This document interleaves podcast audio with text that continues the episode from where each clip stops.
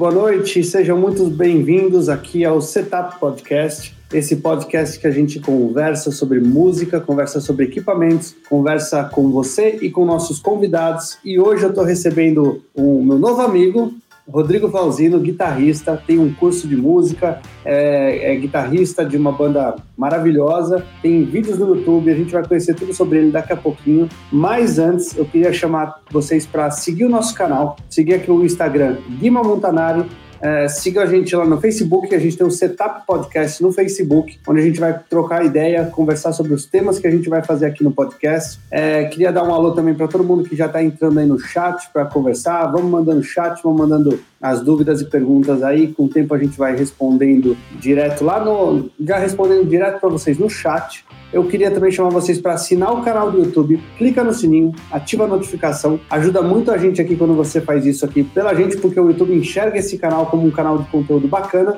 é, para você e para outras pessoas que seguem as mesmas coisas que você. No primeiro link aqui também no, na, na descrição eu tenho o Apoia-se do canal. A gente está tentando crescer o Apoia-se para eu poder trazer mais, mais convidados, mais materiais para a gente fazer reviews e muito mais coisas que vocês quiserem e decidirem lá pelo Apoia-se. E é isso aí. Eu queria apresentar para vocês o Rodrigo, meu convidado, e queria já pedir para ele passar as redes. Por favor, meu amigo, passe já as credenciais. Ô Guima, beleza, cara? Mandar um salve pra galera aí e quem curtir aí guitarra, rock, principalmente, guitarra e rock, rock guitarra, ou guitarra, rock, pode me seguir no Instagram, no Rod Flauzino, e tem o meu canal também no YouTube, que é o Rodrigo Flauzino. São os dois principais lugares aí que vocês vão encontrar um conteúdo nessa linha. E o seu canal do YouTube é espetacular. Eu, eu sigo você lá, eu vejo o conteúdo que você coloca e eu acho muito bacana a maneira com que você coloca.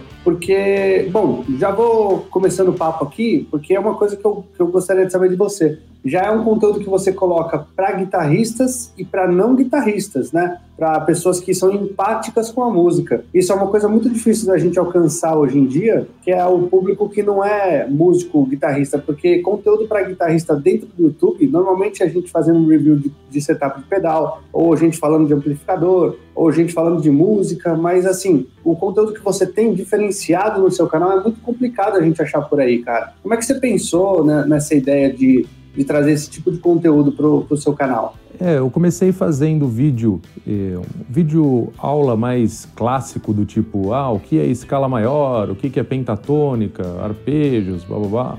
E eu vi que estava atingindo um, um certo público. Eu lembro que até meu, meu pai, ele falou assim: Ah, eu vi o seu vídeo no YouTube, mas não entendi muito esse. Eu fiquei pensando, pô, tem que fazer pra galera que não necessariamente já toca entender. Aí eu comecei a falar mais sobre bandas, né, de um, um jeito que se que fosse, assim como você falou, interessante para quem não é músico. E assim eu consegui ir atingindo mais gente. E, e, depois que eu comecei a envolver um pouco de polêmica também, é, aquele assunto de, igual o Luiz Mariucci falou é, aquele, aquele assunto conversa de bar, sabe? Que uhum. a gente. Ah, mas o fulano. Quem que é melhor no, no Guns N' Roses? O Slash ou o DJ Ashba? Não sei, sabe esse tipo de coisa?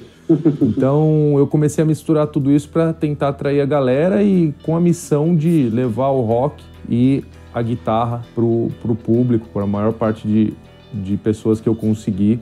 E apesar de ser muito difícil, você sabe, trabalhar no YouTube, porque as regras não são muito claras, né? Assim, é, você faz vídeos e vídeos e parece que as reações, as várias coisas estão em jogo e você não consegue necessariamente seguir uma, uma regularidade é, de resultados que você gostaria. Mas tem sido bom para mim, foi importante. Um monte de gente passou a me conhecer por causa desses vídeos aí. É bacana, é. O que você falou é verdade. O YouTube muda a regra não avisa direito a gente, é, apresenta seu vídeo para muita gente, daqui a pouco ele não apresenta mais seu vídeo para ninguém, você tem que ficar correndo atrás de, de, mudança de tags e tal, mas você é um cara que parece que se adapta muito bem com esse tipo de coisa, assim, tá, eu, não vejo vídeos seus não indo bem no YouTube, assim, é, não sei se no meio do caminho, se algum outro não começa no eBay você muda alguma coisa, mas eu vejo que os seus vídeos sempre engajam, né, a coisa anda, é, é diferente de muito vídeo, por exemplo, aqui no meu canal, que eu tenho vídeos que tem uh, sei lá, 10 mil, tem vídeo de 50 mil views aqui e tem vídeo de 200. que não anda de jeito nenhum para frente, sabe? É, eu acho que é ir tentando e ficando de olho e tudo mais, mas também não é jogo ganho para mim, não. Deveria ser, né? Pô, você se atinge 150 mil inscritos, você deveria ter, pelo menos nas estatísticas, é, eu vejo que a maioria dos que estão assistindo são não inscritos. Eu duvido que 150 mil pessoas, mil, os meus 150 mil inscritos estão recebendo as notificações do, do YouTube falando, ó, oh, tem vídeo novo, assiste aí. Eu duvido. Mas, enfim, é, a gente vai fazendo e não, não é, como eu disse, não é, não é jogo ganho. Eu lembro que eu, eu fiz uma entrevista no ano passado com o Andreas Kisser ao vivo, tipo o que a gente está fazendo aqui.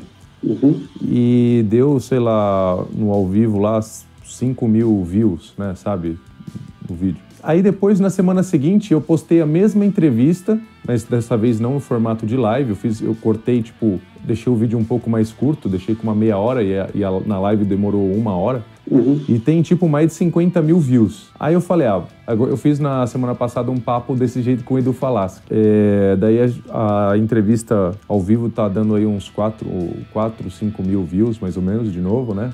Parecido com o Andreas Kisser. Deveria ter bem mais, porque eu tenho bem mais inscritos que eu tinha na época, enfim. Uhum. E agora eu postei um, tipo, melhores momentos também, igual eu fiz com o André, só que bem mais curto. Só que tá dando menos views do que a, a live. Tá, tipo, dando uns 3, 2, 3 mil views, assim, é bem, tipo, é totalmente incoerente o lance, né? Então, então a gente vai seguindo aí, vai, vai fuçando, vai vendo que, o que, qual o resultado que dá e vai tentando ver.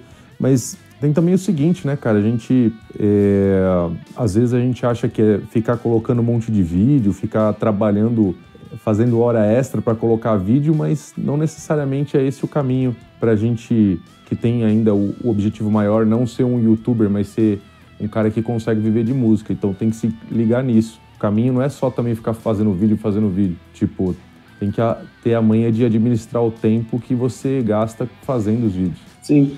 E, e a sua galera do canal? O ah, que, que, você, que, que você vê ali? A sua galera é predominantemente músico, curioso, ou gente que quer tocar é, um instrumento e está aprendendo, ou é só aquela galera que fica interessado é, em curiosidades de música, como você falou, você posta algumas, às vezes, uns, uns, uns, uns, versos, né? Que é tipo um guitarrista versus o outro, quem que é melhor, quem que foi pior. Assim, eu vejo que você bota esse, essa chamada para trazer a galera. No final você sempre explica é, a técnica de cada um, como eles, como eles trabalham, e isso é uma coisa interessante, porque você aproveita um pedaço do seu vídeo ali para é, trazer conhecimento para o pessoal, né? É, as pessoas muitas, muitas vezes é, levam para o lado Lógico que não é a maioria, mas muitas pessoas levam para um lado negativo, porque assim, você já deve ter sacado que para você conseguir atrair uns cliques, você tem que fazer uma aquela manchete para chamar mesmo. Então, eu penso nisso e faço isso. Então, às vezes eu, sei lá, o novo do ACDC,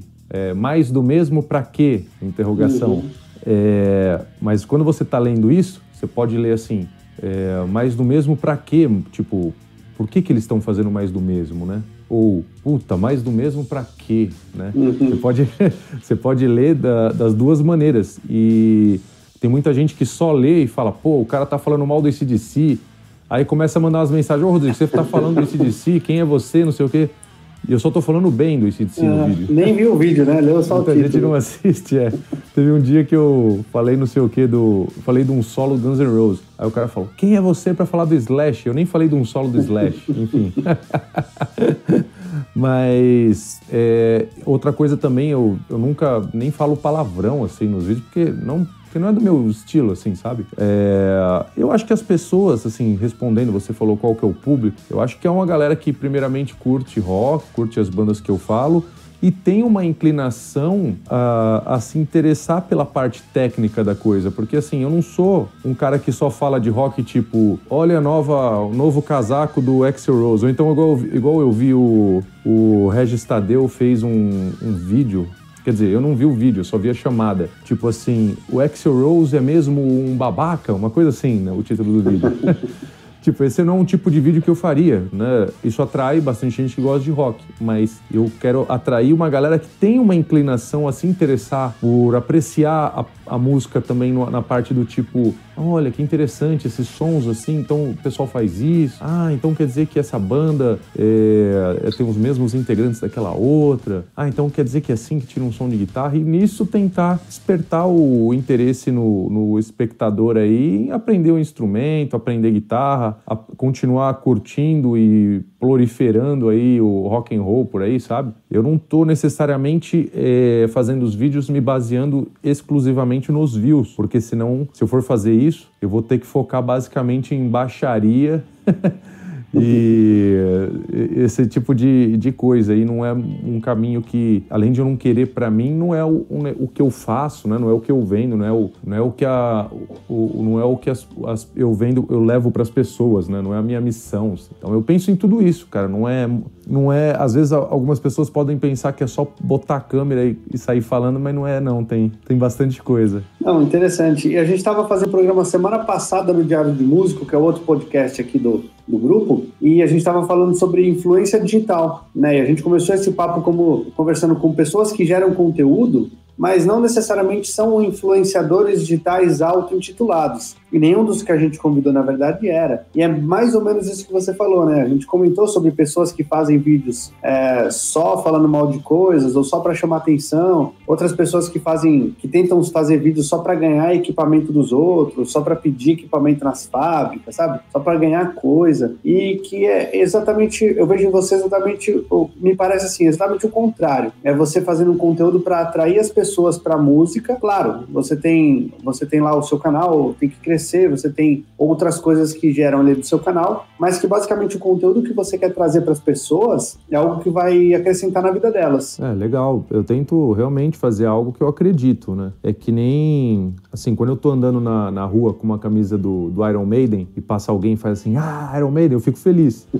Agora, se eu tô andando na rua com uma camiseta, sei lá, de política ou qualquer coisa assim, e isso atrai uma reação em alguma pessoa, não é o tipo de reação que eu quero. Uhum. Eu, eu, quero aquela reação do cara que fala, ah, é Iron, sabe? Sim. Então eu não vou, eu não vou fazer um negócio que dá, que é polêmico por ser polêmico. Eu tento sim chamar o clique das pessoas. Eu gosto de assunto polêmico mas não a polêmica pela polêmica. Eu quero tentar tirar alguma coisa daquilo. Então, por exemplo, eh, eu fiz um vídeo recentemente é, falando assim, por que, que o Slash não sabe fazer tapping? Foi um carinha que me mandou assim, ô Rodrigo, eu recebi umas coisas assim aleatórias. Uhum. Por, que, por que, que o Slash não sabe fazer tapping? O cara me perguntou.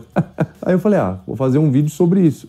Aí eu desenvolvi o vídeo falando justamente que eh, ele não faz porque ele não consegue ou porque... Não, é porque ele não quis. É o lance do, do estilo que ele acreditou, que na época dele eh, era uma coisa meio até começar a fazer tapping era querer descaradamente imitar o Ed Van Halen. Mas no meio do caminho eu comecei a mostrar outros guitarristas que fazem tapping, citar, é, tocar, sabe? Então é, é, um tipo de vídeo que eu curto fazer. Não é tipo só, ah, por que, que, o, que o Slash é ruim? Ah, ele é uma merda e acabou, sabe? Não, não é isso. É, o Slash não presta. Quem prestava era o outro guitarrista que fazia tudo, né?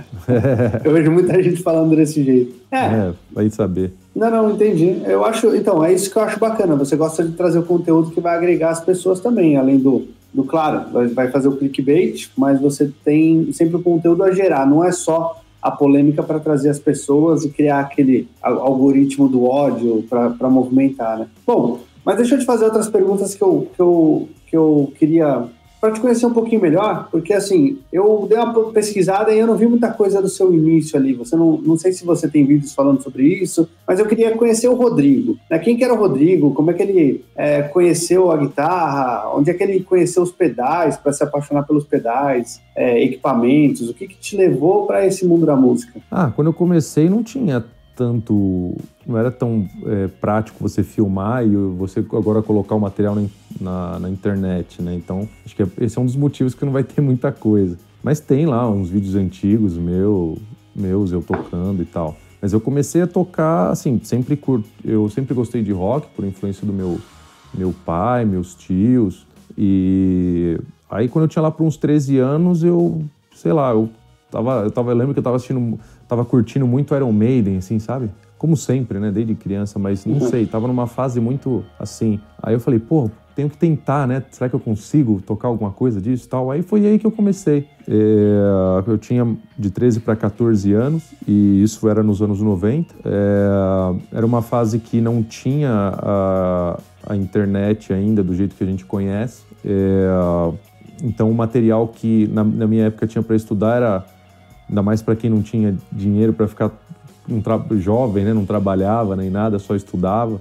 É, então, meu lance era pegar uma videoaula da cópia da cópia da cópia, comprava revista, tipo, eu comprava muito a cover guitarra, que era do Regis Tadeu na época, que ele era editor. Eu gostava mais da cover guitarra também.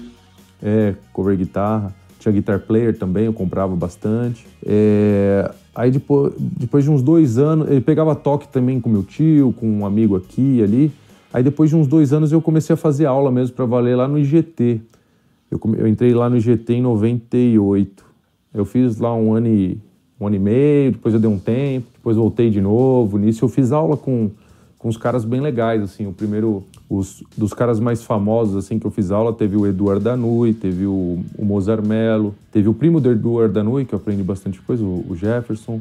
É, e eu, até os dias de hoje, eu tenho, faz um tempo que eu não faço, mas eu, eu fiz aula até os dias de hoje. Assim, até ano passado eu estava fazendo aula com o guitarrista Mauro Hector, que é excelente lá de Santos. Estava fazendo aula com Álvaro Gonçalves também, que ele toca com o Fábio Júnior e tal, mas ele era daquela ele é daquela galera lá do, do, do Faísca, do, do Pixinga, que tocava no, no, no Bar Sanja, nos uhum. anos 90 também.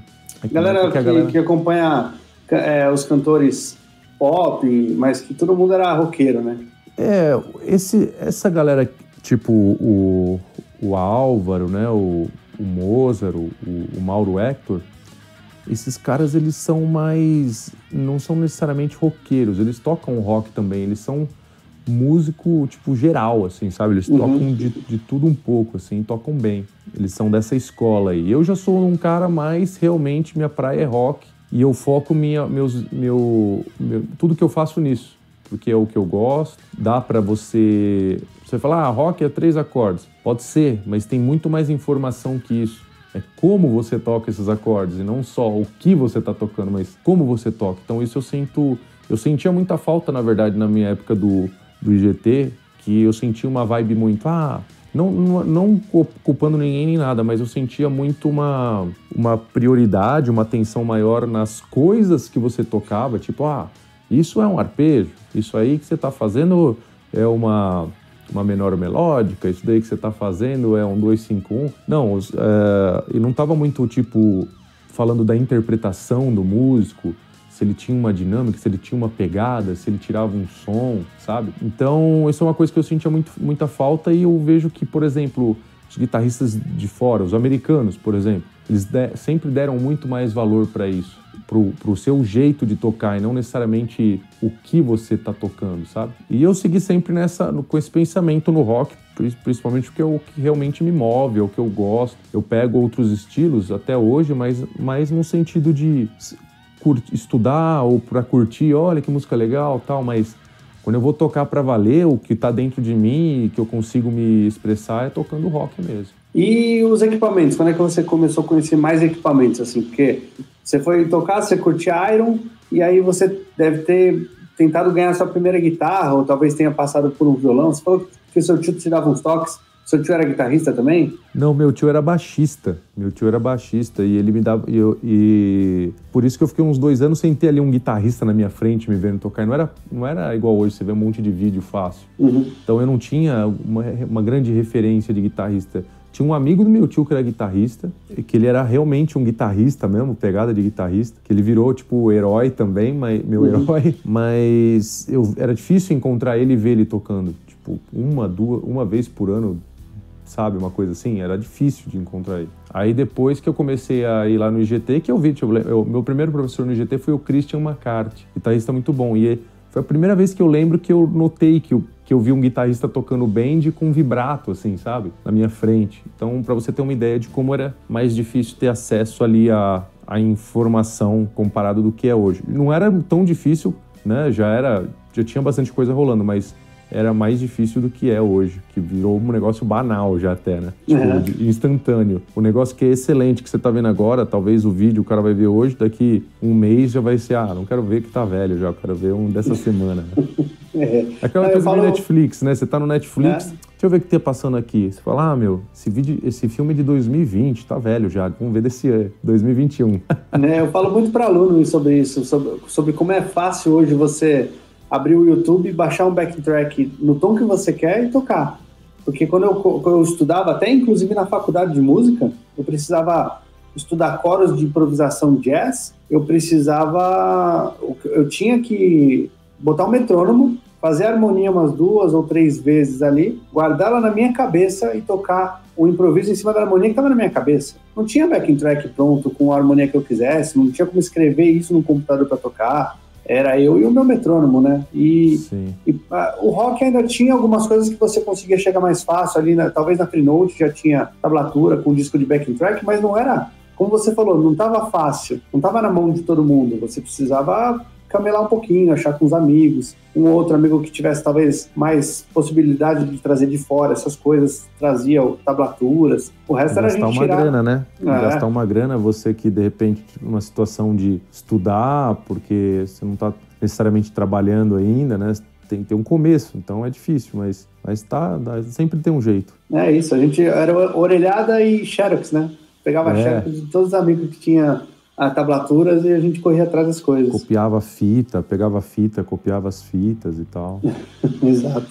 E, o, e, os efeitos, como é que chegaram na sua mão? Uh, você já desde o começo já tinha uma guitarra como distorção e coisas hum. assim, ou você caçou?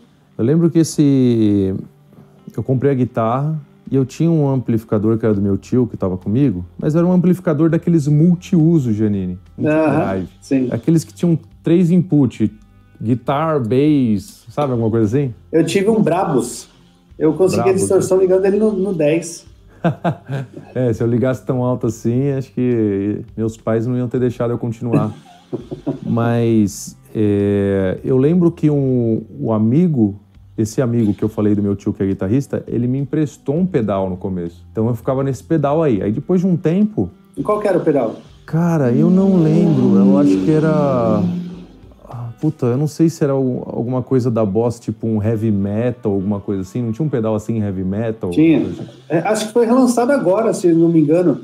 Eles relançaram é. heavy metal.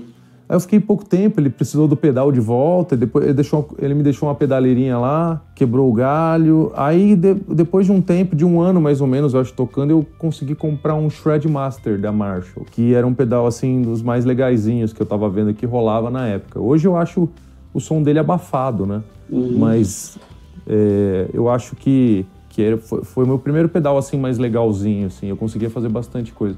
Aí eu lembro que eu ia comprando um pedal aqui, um pedal ali. Como não tinha muita informação, você às vezes caía do cavalo, né? Do tipo, ah, vou comprar um, um compressor, esperando uhum. que, sei lá, o que o compressor Ia mudar fizesse, o som.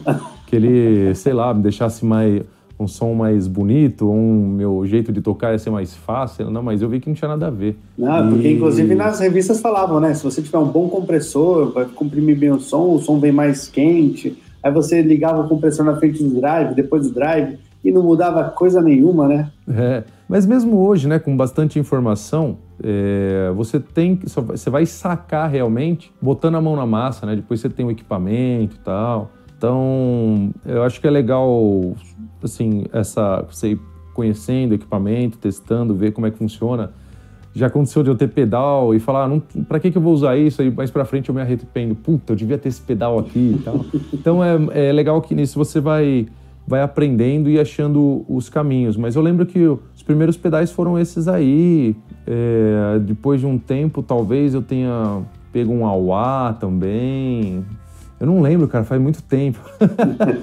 e para ser sincero, eu nunca fui um cara assim, tipo, o que eu vejo muita gente é, é, fissurado em equipamento, né? Tipo, o cara é, ah, se liga em todas as marcas e modelos e é, eu sempre fui mais um cara de tentar fazer música, tocar, que sempre foi o meu lance. E aí depois, com, com o passar do tempo, né, eu fui fui montando um, um board dentro das minhas necessidades, mas é o tal negócio, sempre tem uma coisa aqui que pode mudar de uma gig para outra, de uma situação para outra. Ou você descobre um pedal ali e fala, ah, legal, vou começar a usar esse, sabe? Então, por exemplo, eu usava coros. Aí eu comecei a usar coros e um harmonist numas gigs que eu fazia de rock, de to tocar cover variado. Aí eu vi, pô, consigo tirar um som de coros legal aqui nesse harmonist com esse detune. Agora eu uso coros só desse detune que eu acho legal, entendeu? Faz, faz tempo que eu faço isso. Porque uhum. eu, eu, eu curto muito simplificar o board, né? Ter menos pedais, o mínimo necessário, porque é menos peso, é menos chance de alguma coisa dar pau, é, é, menos acaba sendo mais prático para mim. Eu, eu também sempre fui do, do cara mais do estilo um drive para tudo do que um drive para cada música, sabe? Tem um monte de pedal de drive. Não, eu tenho, sei lá, numa situação que eu vou tocar igual essa banda que eu falei de cover variado, que era a banda Hard Stuff, né? É, a gente tocando é, eu com um pedal de drive eu consigo só no volume da guitarra, no, no tom, no volume do, botão de volume, eu conseguia já timbres diferentes, né? Com, mudava ali a quantidade de ganho ali só ali uhum. e às vezes eu queria um, um booster, um, aí eu pisava num overdrive para somar com aquele outro. Então eu consegui, dá para tirar um bastante timbre, eu conseguia me virar legal. É lógico que eu não ficava é, do, assim como os timbres originais e tal, mas, mas rolava, assim, era tipo a minha interpretação, o meu som tocando todas as músicas. E pro, para gig funcionava e era super prático. Né?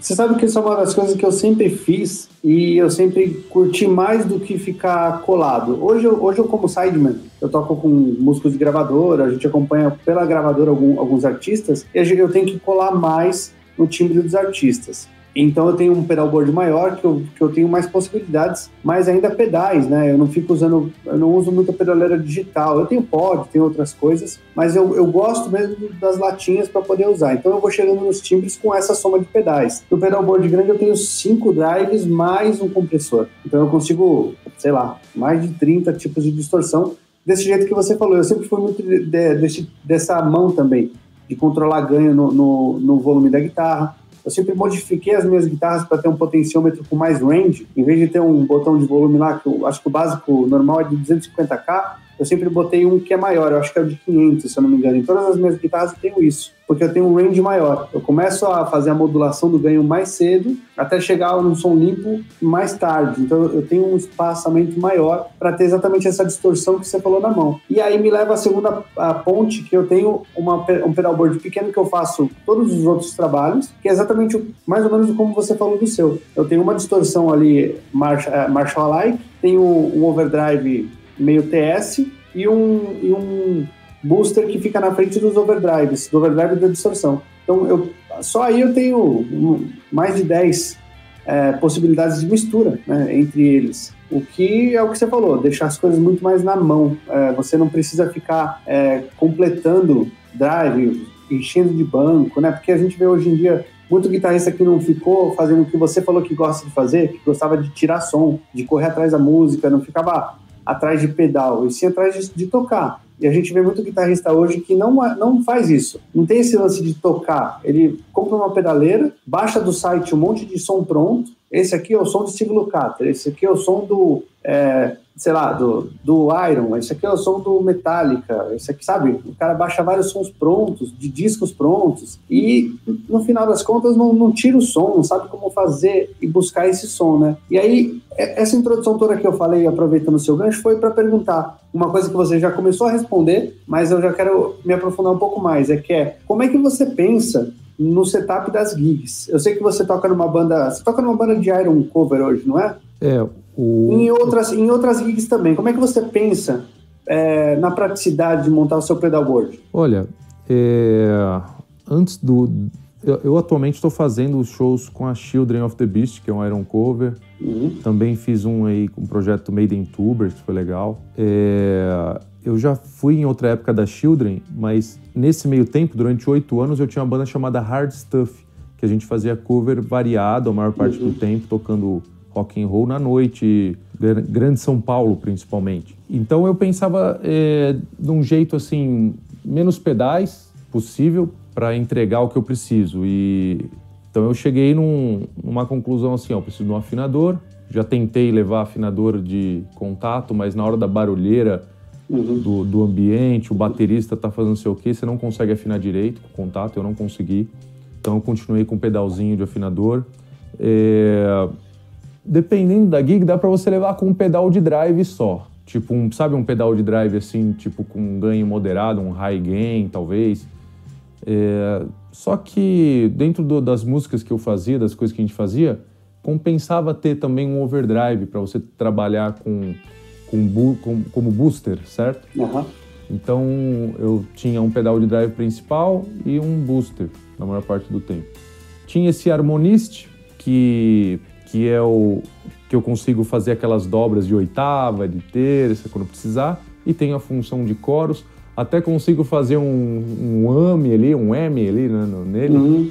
Tem aquele, aquela função dele que chama é, S-Band, né?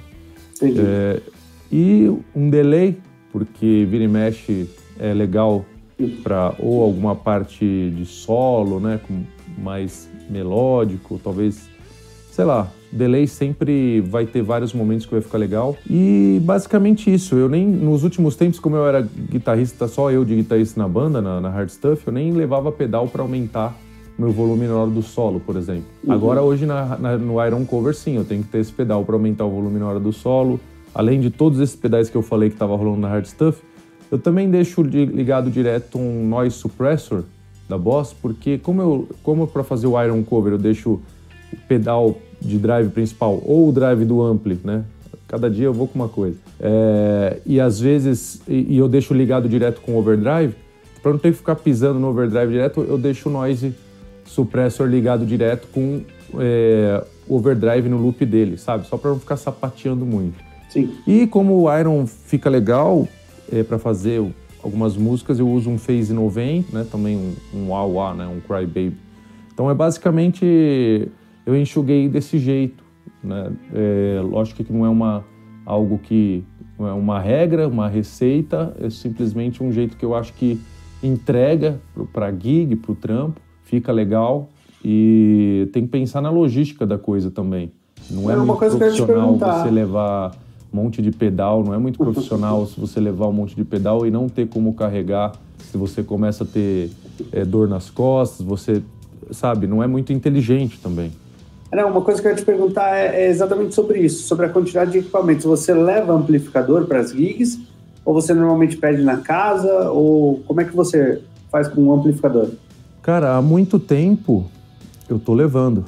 É, aí na, nas gigs da Hard Stuff que eu fazia, tinha muito lugar pequeno também. Eu levava um, eu acabei vendendo né, na pandemia um Bandit PIV Bandit Transistor mesmo, porque você anda para lá e para cá, não era muito pesado, era um combo com um falante só, uh, dá uma pancada aqui e ali, beleza, segue o jogo, né? Agora com a Children, com a Iron Cover, eu tô levando JCM 800, que é a cabeça, que é bem um, além de um som muito legal e tem tudo a ver com Iron. E eu tô levando uma caixa 2 de 12 da Handle que eu tenho aqui, uhum. é, que são dois falantes V30, Celestion V30 e eles soam muito bem, funcionam muito bem. Então, por exemplo, se fosse uma caixa é, 4 de 12, eu ia ter dificuldade para eu sozinho pegar, botar no carro e tirar, sacou? Agora, com esse equipo que eu falei, eu com um carrinho, eu só coloco no carro, tiro do carro e com um carrinho de transporte eu levo até o palco, esse tipo de coisa. Eu tenho um hold para me ajudar, mas é é algo que, que é viável e levar o ampli é, é necessário. Assim, alguns lugares pode até ter ampli, mas dificilmente são amplis tão legais quanto os nossos ou o que dê para confiar. E tenho levado de backup também aquele radar da Muir, né? Vai que dá um Sim. pau no ampli, qualquer coisa, eu ligo lá em linha e fica legal, rola. E você usa o drive do ampli ou não usa o drive do ampli? Usa mais os pedais? Já que você leva, né? Então, geralmente o, fica mais legal usar o drive do ampli, né? Porque é, fica mais bonito o som. Uhum. Uh, mas aí, dependendo do lugar ou dependendo assim do, do tempo que a gente tem para montar e tal, eu às vezes eu prefiro até usar o, um pedal simulando o, um drive daquele ampli mesmo, uhum, uhum. é, para não ter que ligar mais dois cabos sem return. É, eu sei que não é grande coisa isso, mas é, dependendo do. Às vezes, se eu tô com uns cabos que é um lugar muito grande e eu não tô com um monte de cabo gigante, eu falo, ah, vou ligar esse pedal aqui mesmo e já era. Uh, então depende, assim, eu, é, eu posso fazer as duas coisas. As duas coisas vão soar legal. Assim, acontece que as duas vezes que eu ligo, vai ter gente que vai falando, porra, legal, puta som.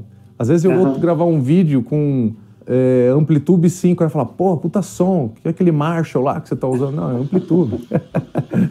então, é o que eu falei, você vê o que, que você vai fazer e, a, e, esse, os equipamentos eu vejo como ferramentas. Então, você vai pregar um, um prego na, um, na parede, você precisa de um martelo só, né? Você não vai precisar de um, de um martelo com um monte de, de cabeça diferente e alicate, não sei o que, bababá, bababá. Não. Então é mais ou menos isso. É, ver o que, o que, que qual é o trampo, né? O trampo, a gig, uhum. e o que, que qual ferramenta que eu preciso para entregar. E sem dúvida eu vou fazer um som que eu realmente curto, estou satisfeito. Não vai ser uma coisa, ah, vou fazer isso porque é o mais leve ou mais barato. Não, não é isso. Mas se com o mais leve eu consigo e com menos coisas eu consigo chegar muito próximo do que 20 coisas, eu prefiro fazer com menos coisas porque vai ser o mais inteligente a se fazer e entregar ali o trabalho pré e pós e durante o show de uma maneira mais profissional. Não, é, eu, concordo totalmente com você. Eu, como, como eu te falei, acompanho como sideman vários artistas e trabalho muito no meio cristão. É, no meio católico e cristão, cara, o que a gente acha por aí é muito, é muito, tem muito lugares com sons muito ruins. Tem lugares com sons muito bons.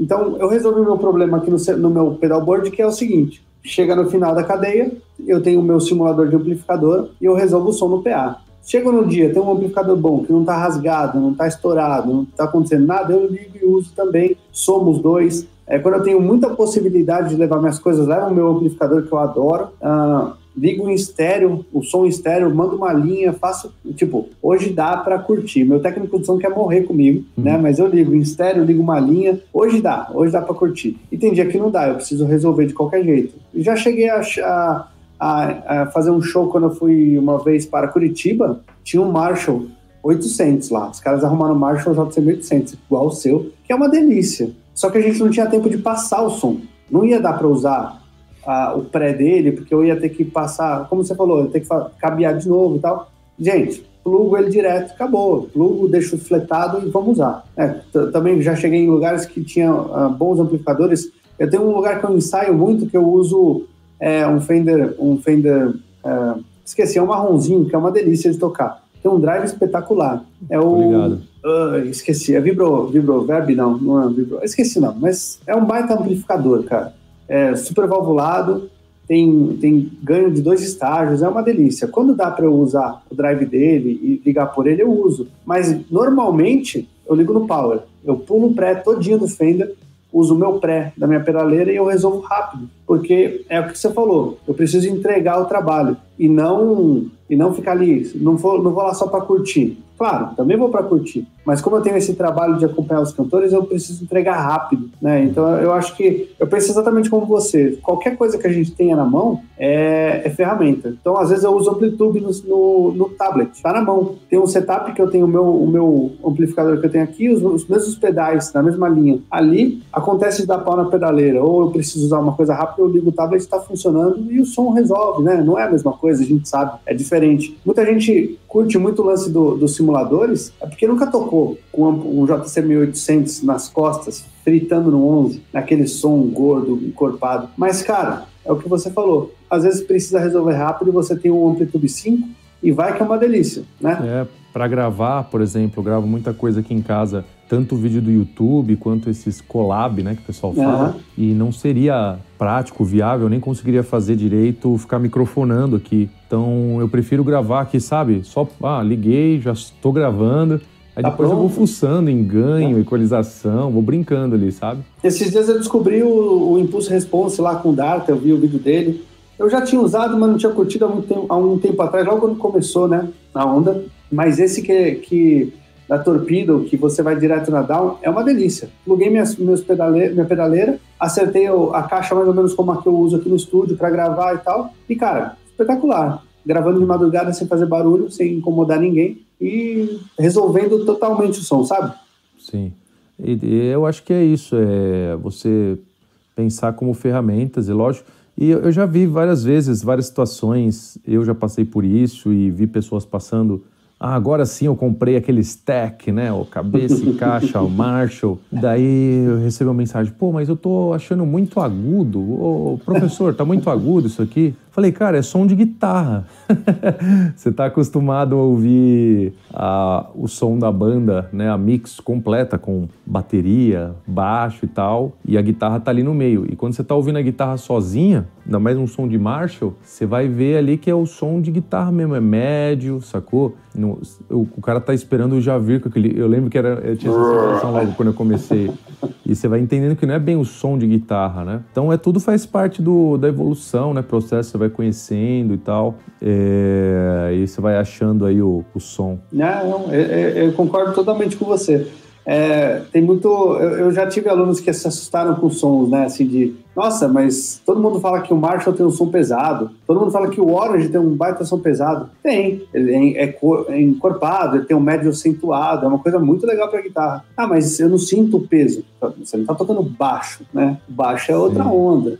E, e, é isso que você falou, o som, o som da guitarra na banda tem que somar com o resto, né? Ninguém pode cobrir ninguém ali. E as coisas se somam quando você toca junto com o baixista. Principalmente numa da é, rock, metal, que rifa muito parecido, que rifa junto, frases parecidas, as coisas incorporam e engordam, né? E isso faz, faz parte do cara aí experimentando, testando, e você vai, você vai sacando realmente que, qual que é o som de guitarra, e sem dúvida, é som pesado, mas é no, no, no médio ali, né? Na, não é no, no grave, né? A galera vai.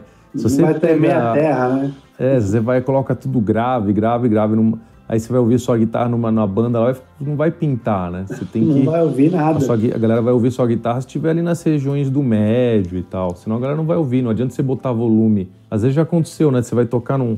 Já, já deve ter acontecido com você. Você vai tocar num lugar, aí você vai usar o ampli lá que tem, é um, é um ampli ruim. Uhum. É, Muito. Sei lá, tipo um Meteoro Vector 3, sabe? Aí você vai lá e. É, Meteoro tem vários modelos legais. É que esse, nesse caso, não era muito legal e eu já tive um. Uhum. Não tem nada a ver com a marca, é porque as marcas elas têm várias, claro. várias vários modelos, né? E esse Vector 3 ele não era legal, assim, era cabeça, caixa, mas assim, não pintava. Se você botava médio, era horrível. Aí você tirava o médio, aí não pintava o seu som. Então você ficava naquela. Não chove, não molha. é, o médio estava no lugar errado, né? Mas já toquei, por exemplo, no. Eu já tive MH 2000, era legal. Eu já tive aquele do Andreas Kisser, é o MAK, que era legal também. É... Então, é só para deixar claro que eu não tenho nada contra a Meteoro, não. Não. que eu falei agora, mas de um modelo específico, como um som que não era muito legal, que eu não curtia. Não, vou, vou, vou polemizar. Eu não sou o cara do Marshall. Eu não curto Marshall. Eu, eu, eu, eu, eu sou um guitarrista que gosta de uma guitarra um pouco mais grave. Eu toco mais hard rock. Eu gosto dessa onda mais, mais hard rock. Então, preciso da guitarra. Eu gosto da guitarra um pouco mais médio grave do que médio agudo. Então, assim, o, o Marshall não é o amplificador que mais me agrada. E várias vezes eu já fui tocar em palco e pulei o pré do Marshall. Eu gosto muito da, da onda da Orange, eu gosto muito dessa onda de amplis um pouco mais grave, assim, mais eu consigo um grave com mesa bug. E, por exemplo, quando eu, como você falou de meteoro, eu vou falar também. É, direto eu pego o palco com meteoro. Então, assim, tem meteoros bons e meteoros ruins. E também bons e ruins por cuidado, né? Às vezes você vai pegar um vulcano, que não é um amplificador ruim, só que o cara mal é, não cuidou bem.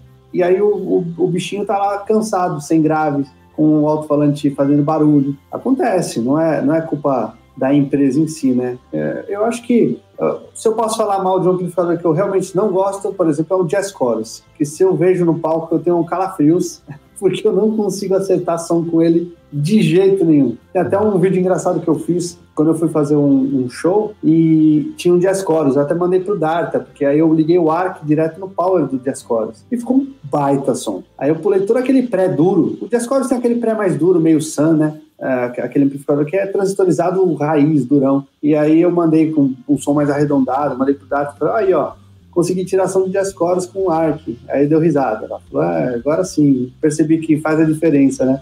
Eu consegui tirar um som do Jazz Chorus. Para mim, era, foi uma vitória. Não sei se você já pegou Jazz Chorus aí pela rua, não sei se você curte ou não, mas... É, o Jazz Chorus para tocar com drive eu não curtia, mas é, é para som limpo, né? O, ah. o, tanto é que o James Hetfield do Metallica usou ele um tempão é, para fazer os, as partes limpas, né? Ele usava um ampli pro, pro, pro drive e outro ampli pro, pro clean. E esse Jazz Chorus ele usava. É, mas não, é, é o que nos leva para aquele não... é o que nos leva aquele ponto. Quando você vê guitarrista gringo tocando às vezes, o cara tem um, um cabeamento que vai para tudo que é lado. O cara tem três, quatro, cinco amplis no palco. Cada um vai fazer uma coisa. Uma coisa é para um, um ampli para base, um ampli vai fazer para o solo, o outro para os cleans, né? E a gente uh, tende a, a, tentar resumir o máximo possível para uma coisa só. E aí as, é o... as, empresas de som nacionais fazem isso, pegam uma coisa só e mandam para você. Uma coisa que também esse, esse lance do jazz core ser usado no rock aconteceu muito né, no rock nacional nos 80 mainstream aqui do Brasil e não é o resultado não é muito satisfatório. Você não vê sons de guitarra antológicos, né? Ao mesmo tempo que nos anos 80 você via as bandas de hard rock fazendo um som mais lindo que o outro de guitarra, você tinha as bandas com som tipo, sei lá, Legião Urbana, Engenheiros do Havaí, que com todo respeito era horrível uhum. é, de timbre, porque a gente não tinha muito equipamento ao nosso alcance. Não tinha como importar equipamento. É, eu não e sei, não tinha tempo acho... de usar, né? Você vê tem uma coisa eu que eu falo muito pra galera. Coros, eles eram montados aqui, eu não sei o que acontecia, mas esse era comum você encontrar por aqui. Eu não Sim. sei se é porque era um ampli que era limpo, aí acho que os estúdios trouxeram para tipo, sei lá, deram um jeito de trazer para pelo menos para gravar tudo, sabe? Gravar uhum. de MPB a rock and roll. Resolvia não sei tudo. se foi isso. Entre aspas. É, ou se era uma facilidade para trazer esse equipamento, eu não, não sei, não lembro a história. Mas na prática, ao mesmo tempo que nos anos 80 você tinha um som de guitarra do Capital Inicial, do, sei lá, do uh, Ira, você tinha o som de guitarra do Motley Crue, do Van Halen, do Dokken, do Rat, do Guns N' Roses. Uhum. Aí uhum. você ficava, porra, gringo é mais legal, né? Mas é, a, tudo... a, música dos caras, de, todas essas bandas que eu falei, é, eles tinham uma música com conteúdo, eu respeito o trabalho deles, eu só tô só para deixar sim, claro sim, que sim. o tô, tô, falando sobre timbre e referência de timbre para rock and roll, né? Qual, é a nossa, qual que é a nossa referência de timbre de guitarra? O som de guitarra do Engenheiros do Havaí, do Biquíni Cavadão, ou o som de guitarra do Slash no Appetite for Destruction de 87, sacou? Esse que é o ponto. Não, eu concordo com você. E eu acho que muito disso era aquele lance da gente não ter tempo. Porque você pegava o Steve Lukather, por exemplo, ele ia para o estúdio, ele ficava o dia inteiro achando pontos de microfonação, por onde ele ia passar o som para ter aquele coro sutil no meio do. Né? O cara tocava com coros tudo, mas é um coros maravilhoso. Aí a gente vem ouvir disco do Titãs, por exemplo, não vou falar mal também, mas é aquele chorus a, a, amplamente exagerado, porque não se sabia exatamente como fazer o mesmo som, né? Somar as camadas de drive e tudo mais. Então você conseguia o som, vamos resolver rápido aqui, a gente faz e acabou. Então é, é, eu acho que é esse lance, assim, tem, tem muita coisa no meio do caminho. Tanto que nos anos 90 os sons de guitarra brasileiros são matadores, são baita sons de guitarra. Eles começaram a gravar muita coisa fora, né? O Raimundo, Charlie Brown, mas depois e aprender aqui. É, não, e... grava lá fora, aprende e traz. E você falou mesmo, são muito, aí já virou o jogo, aí já tipo não ficou tão bom quanto, né? Você pega som de, do, do Raimundos, do Charlie Brown, são sons de guitarra mesmo som pesado, com drive, sabe? Uhum. Não é uhum. aquele som meio buzina mesmo. Exatamente. Rapaz, é, eu queria aproveitar você aqui, então, eu queria falar do setup que você tem usado é, nas suas gigs aí. Eu quero botar aqui na tela para a gente ver é, que você me mandou uma foto do seu setup. Eu queria que você mostrasse para a gente aí o que, que você tem usado. Você falou que tirou essa foto hoje, foi isso? É, tirei agora há pouco aí que você me pediu. esse, é que assim, esse setup, que, que eu. É, basicamente, assim, não tem tido muito shows, né, desses uhum. últimos vários meses. Esse último ano e meio, tem, né? É, é. E. Então, esse setup aí que você está vendo é basicamente um setup que eu uso para tocar lá quando tem rolado esse cover do Iron Maiden, ou quando aqui na aula mesmo, sabe? Para dar aula de guitarra ou para praticar tal. Uhum. Aí às vezes eu mudo alguma coisa. Por exemplo, outro dia eu tava com, ao invés de usar esse 78 Distortion, outro dia eu tava usando um Darta. Mas vamos usar... assim, ó, peraí, deixa eu, deixa eu, vamos começar aqui porque é o seguinte. tem gente que só que assiste a gente vê o que tá, a gente está vendo, tem gente que só está ouvindo. Então, certo. o pessoal que só está ouvindo no podcast, vamos dizer a sua cadeia de sinal e depois a gente fala de cada pedal individualmente. É, dessa, do que está rolando nessa foto aí, a ordem é guitarra, phase 90, no, noise suppressor da Boss, e no loop desse noise suppressor tá o OS2 da Boss, que é um overdrive que eu uso como booster. Uhum. Aí vai pro afinador, aí do afinador vai pro 78 Distortion, que é tipo um drive principal, que é bem na linha do JCM 800. É, aí então vai pro Harmonist, que é o pedal que eu uso a, a função detune, as dobras, terça e oitava dele. Aí eu vou pro. Nesse setup aí, do jeito que tá aí, eu vou pro delay. E do delay eu tô indo por um pedal de loop, que uhum. é o uhum. Dito, é, da TC Electronics. E aí no, tá o. O delay é o flashback, mas eu gosto de usar o. Eu tenho mais confiança no DD3, se você quer saber. Ele, para, ele na, no, no, nos anos que eu usei, ele foi mais parrudo e aguentou mais as, a, os trancos do, do dia a dia. Esse é loop eu uso basicamente para para poder estudar ou dar aula, é muito prático para dar exemplos e tudo mais. É, Mas ao vivo você não usa para fazer base e tocar? Não, teve uma época que eu, quando eu estava fazendo umas gigs com a Hard Stuff, que como eu usava o mesmo board ali para tocar com a banda e tocar na da aula, uhum. eu às vezes eu ligava, eu ia fazer uma introdução, eu fazia tipo, sei lá, uh, Fate to Black do Metallica, sabe, introdução. Uhum é, dedilhando e, e deix, gravava. Aí começava a repetir, eu fazia o solo já, né, em cima. Então, Legal. Uma, uma brincadeira ou outra, assim, mas não era nada, é, tipo, fundamental, sabe, na apresentação, porque no volume que a gente tocava e tudo mais, não ia ter como fazer um, uma apresentação decente com loop. Eu já vi gente fazendo isso, assim, é, só um guitarrista, um cara tocando violão, e tem um pedal de loop, ele vai gravando loop e o baterista vai correndo atrás do que ele gravou uhum. ali, sabe? Mas numa situação de rock assim, chance de dar errado é 90%. Eu tenho um amigo que toca jazz e ele faz, ele faz a, a, ele faz a melodia, tal, aquele esquema do jazz, né? Cada um vai improvisando uma hora e sempre um antes que vai improvisar dele, no, normalmente na, no, na gig dele é o baixista, ele grava essa, esse último coro de improvisação do baixista, a harmonia.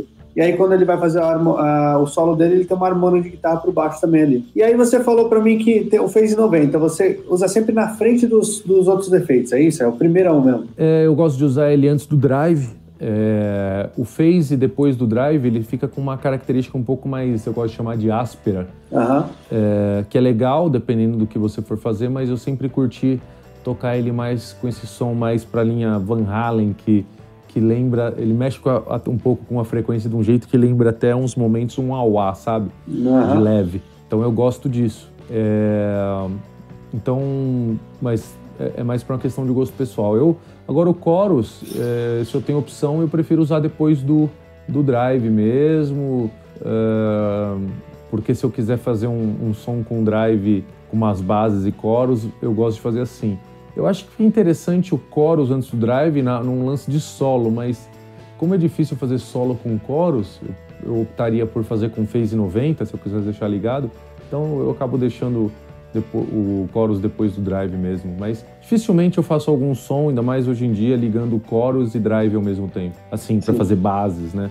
A não ser quando é uma coisa mais clean, que você baixa o, o volume da guitarra, o, o botão de volume da guitarra para diminuir o ganho, né? Aí eu uhum. boto um chorus, aí fica um pouco de drive com chorus. É, eu, eu costumo fazer assim. Mas se não, eu gosto de usar o, o chorus muitas vezes, eu gosto de usar assim, ou então é, com som limpão mesmo, sem nenhum drive e chorus. Certo meio na onda do Metallica, assim, sabe? É, é como se usa mais no, no, rock, se usa mais assim, né? Se você pegar é. uns pops dos anos 80, 90 também, alguma coisa, a galera usava um chorus pesado no drive pesado, né? E aí dá aquela passada, fica um pouco, como é que eu vou dizer? Fica um pouco brega, né? Mas na prática mesmo, o que eu tenho feito, e a maior parte do tempo, é baixar no volume da guitarra, fica com pouco ganho e liga o chorus, aí fica os dois misturados, mas é praticamente como se estivesse limpo. Sim, sim. E esse overdrive, me, me conta esse overdrive distortion aí, porque eu tenho aqui, eu gosto muito do SD, SD1, e eu já usei o OD também. Ele tá em, que, tá em que lugar nesse meio caminho aí? tô com um SD aqui também, ó, tá vendo meu dedo aqui, ó? Aham, peraí, deixa eu abrir a tela para o pessoal ver. Uh, vai lá. Tá aqui, ó, em cima do ampli aqui, ó. Isso aí, tem um core com um SD, mas eles estão aí, tô, eles não estão no board, né? É que uhum. você falou, lembrei. É, eu sempre usei bastante o SD1, gosto muito do som dele, só que esse OS2 eu consigo mais drive ainda. E como eu gosto do som do 800, se eu tô só com o SD1 e o 800, às vezes eu sinto um pouco falta de drive. Uhum. E esse OS2, ele dá esse drive que falta. Ele tem tipo uma função, ele tem, dá para você fazer uma mescla ali, mexer no, no timbre dele, porque assim, se você vira a chave de um lado, é OD, overdrive. Se vira a chave, o botão para o outro, é, é distortion. Como então, se fosse um blend. Eu deixo meio que ou no meio ou mais pro lado do, do overdrive, depende, uhum. né? Depende do meu humor. Aí eu vou, eu deixo e eu vou botando o ganho conforme é, eu quiser e geralmente eu consigo mais que no SD1. Por isso que eu, eu acabei mudando para esse pedal e e tenho usado muito mais do que o SD1. E as suas opções de overdrive são esse aí, o OS1 e o SD1, são esses dois, é isso? É, é só que o, o OS2 é o OS2 esse OS2, da, da desculpa.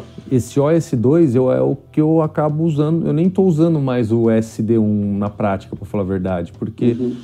Na verdade, quem me, me, me, indicou um desse aí foi um vendedor de uma loja, cara. Eu queria um pedal, sei lá. Eu não sei se eu tava afim de alguma coisa na, na onda do SD1 ou se eu tava atrás de um Tube Screamer, nem lembro direito. Uhum. Ele falou: Ó, oh, por que você não leva isso aqui? Isso aqui é mais legal. eu falei: É mesmo? É, experimenta aí. Eu experimentei e falei: Ah, interessante. Daí eu levei. Muito bom. E, e aí a gente vai ali pro Marshall Like, né? O 78. Isso. É, que eu também descobri por acaso esse pedal. É, eu tenho um amigo que, que ele tem uns MXR lá e eram legais. E eu acabei, e ele tinha esse, daí eu peguei um igual. Daí eu, quando eu quero um som tipo mais na linha do JC 1800 mesmo, eu uso ele é... e fica bem legal, cara, fica bem legal. Eu gosto assim do som. Ele, é, assim, muita gente vai achar ele um som ardido e agudo, né? Uhum. Mas é rock and roll, né? Então. eu particularmente gosto de pedais com um pouco mais de possibilidades. Eu gosto de ter na mão, assim, mais possibilidades de, de equalização e tudo. Eu vi que ele, ele tem três botões. É, um, é, é, distorção, volume e, e tone, é isso? E tem um botãozinho branco em cima também, ali? É, aquele branco é tipo um... É, aqui está tá dizendo crunch, mas é meio que como... Assim, não vai afetar muito o drive dele, é é tipo, sei lá, parece que muda alguma coisa no, no, numa frequência média, assim, mas é bem sutil, não é quase nada. Uhum. Assim. É, é, que assim, ele, eu também concordo com você, prefiro ter um pedal com mais é, possibilidades para eu conseguir equalizar, ainda mais se eu vou depender de outros amplificadores por aí, né? Uhum. Se eu vou ensaiar num lugar é um ampli, se eu vou tocar num lugar é um ampli, sabe esse tipo de coisa? Sim. Mas aí ele tá aí porque... Já no, tem o som. Coisas, aqui em casa ele já funciona esses três botões e quando uhum. eu vou uhum. levar o JCM800 ele funciona também. Então, uhum. ótimo, menos botão, não, só ligar. E tem, aquele, e tem aquele, aquele pedal que a gente liga e não precisa nem ter botão, porque a gente liga ele já tá com o som que a gente quer, né? Então não precisa ter botão. É, é uma questão realmente de você experimentar e, e gostar e e uma coisa que eu meio que aprendi com um amigo meu, né? Porque eu tinha uma época, eu já tive vários pedais que eu acabei passando para frente. Eu tenho bastante pedal aqui, mas teve uma época também que eu passava para frente pedais. E uhum. tipo, eu vi que eu me arrependia várias uhum. vezes. Do tipo, puta, se eu tivesse com aquele carbon copy aqui, puta, se eu tivesse aquele compressor aqui.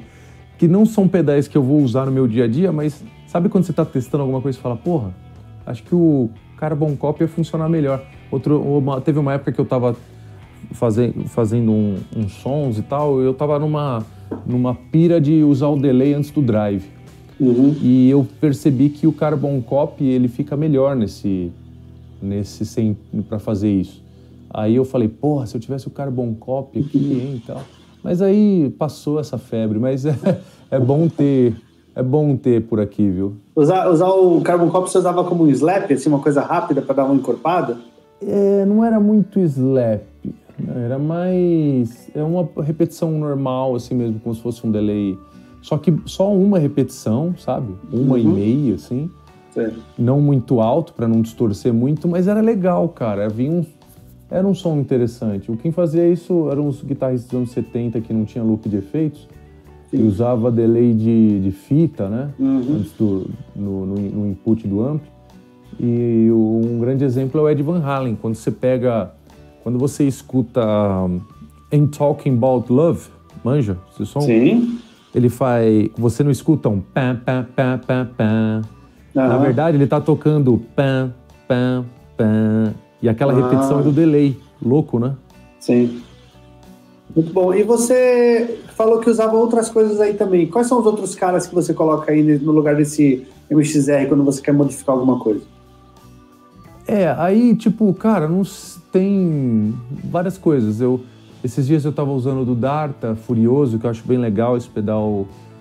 Ele tem, ele é um pedal que dá, dependendo do que você for fazer, você pode usar só ele. Você não precisa nem de um de um booster, se você não uhum. tiver muito afim, sabe? Sim. Você já consegue, é um, é um high gain ali, moderado, que você consegue deixar ele mais limpo e, do, e trabalhar com o volume da guitarra de um jeito legal. Eu usei muito Friedman BOD, só que uhum. a, ele é muito, tem muito drive, muito meio fechado também, assim, sabe? Mas é legal. Eu ia te perguntar isso, você não tem cara que curte som muito fechado e o Friedman não é muito fechado para você? Porque para mim é. eu acho ele muito abafado. É, então, é meio abafado, mas sei lá, teve uma época da vida que eu usei bastante e, e tava rolando. Tem uma coisa também que você vai acostumando com aquele som, né? Sei lá, sim, não sei se é sim. bom ou se é ruim, é, mas eu já vi guitarrista falando que gosta de é, sempre fuçando em, em, equipamentos diferentes, testando coisas diferentes para não ficar viciado num som, né? Ao sim. mesmo tempo que eu já vi guitarrista falando tipo, ah, esse aqui é meu som porque é minha assinatura, né? Então vai saber, tem, uhum. louco, tem louco para tudo. É. Mas o que eu posso dizer é que realmente o Friedman acabou acabei encontrando outras possibilidades e, e fui testando no caminho. Tem até aquele, uma época que eu tava com aquele 005 da, da Moer, que tava legal uhum. também, é, que é tipo uma simulação de um 5150, né, mais ou menos ali. Uhum. É, que mais? É, basicamente esses, essas opções aí, essa, esses drives aí que eu, que eu. E tudo nessa onda Marshall-like, né? É, eu acho que é muito um som que está muito enraizado em mim, que as, os guitarristas do som que eu gosto é muito nessa onda, né? Eu, eu por exemplo, mesa bug, por exemplo, já não dá para tirar um som, mas sei lá, eu acho o Marshall mais legal, uhum. sabe? Eu tenho aqui um cabeçote, um Angle Powerball 2, que é uma porrada também, mas eu gosto do som mais rock and roll orgânico, dinâmico do Marshall, sabe? Tem Legal. tudo isso no Marshall. Eu não, sim, sim. eu não, o Angle, ele, esse Powerball 2, ele vai mais numa onda mais dark, um drive uh -huh. mais dark e tal. Que é legal também, dependendo do som que você vai fazer.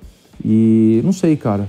Acho que a vida toda o som realmente que mais me fez a cabeça tem feito ainda a maior parte do tempo e, eu uso, e é uma referência e Acho que é porque a maioria das bandas né, de, de rock metal 80, 90 que eu curto usava aí Marshall ou alguma coisa com Marshall envolvido, né? Então, sim, sim. ou era algum ampli que seguia a linha do que o Marshall fazia, sabe? Uhum. Então, eu acho que é um som que ficou muito na minha cabeça e é o que eu curto. E, e eu tô vendo, antes de continuar aqui, eu só queria chamar o pessoal que tiver nas mídias digitais, no Spotify, no Deezer, no, no, no na Apple, vem aqui pro YouTube, dá uma olhadinha no, no papo que a gente está tendo, porque eu estou mostrando os pedais, a gente está conversando sobre eles e vendo eles. Isso é bem interessante para quem gosta do lance dos pedais.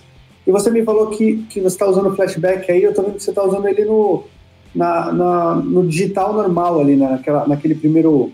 Eu tenho um flashback aqui que eu também uso, mas eu gosto de usar ele no lo-fi, que é, ele tira um pouco os médios para não, não ficar dando aquela bagunçada quando a gente está solando, eu posso deixar ele com volume até um pouco mais alto para dar aquela encorpada no som. Eu vi que você está usando ele ali no, no básico do, do, digital mesmo, né? Repetição comum. É, eu acho que eu acostumei muito também com o som de, de delay, delay digital. É, eu lembro que eu, quando eu tinha um car, o Carbon Copy, uma época, eu não curti muito ele, porque eu falei, porra, mas eu gosto do digital, né? A voz vai, vai degradando, né? É, e é, é bonito, né, o que ele faz, é legal. Só que puta, na hora que você tá tocando, você quer ouvir ali, o, eu queria ouvir o digital, sacou? Sabe, daquele... Aí eu, é que nem aquele negócio de som de Marshall, acho que ficou na cabeça, né, delay digital e... É, mas, assim, eu até... Esse daí até deu. Tá, tá com pau esse pedal no, quando você. no input mono. Uhum. Aí eu coloquei no estéreo, tá vendo? Eu coloquei uhum. do lado, nos dois. Eu, por isso que eu. Esse, esse pedal. Por isso você falou que ele, você não tá confiando muito nele. É, mas assim, tá funcionando. Faz tempo que tá com esse problema, mas faz tempo que tá funcionando. Essa é uma coisa também que é, que é uma coisa boa de, de, ao meu ver, de você ter meio que um board pequeno e para usar ele para várias coisas, é que você tá sempre antenado na situação dele ali, no status. Uhum. Não é aquela coisa do tipo, porra, vou montar um boardzão da hora para show, e outro da hora para ensaio, e o outro para gravar, e o outro para não sei o que, para estudar. Aí você nem lembra aí onde que dava. Aí você vai tocar, deu pau no show, aí você guardou, você esqueceu do negócio lá. Aí quando você vai tocar de novo, depois de uma semana, você fala, puta, é mesmo, esqueci de ver, tinha dado pau.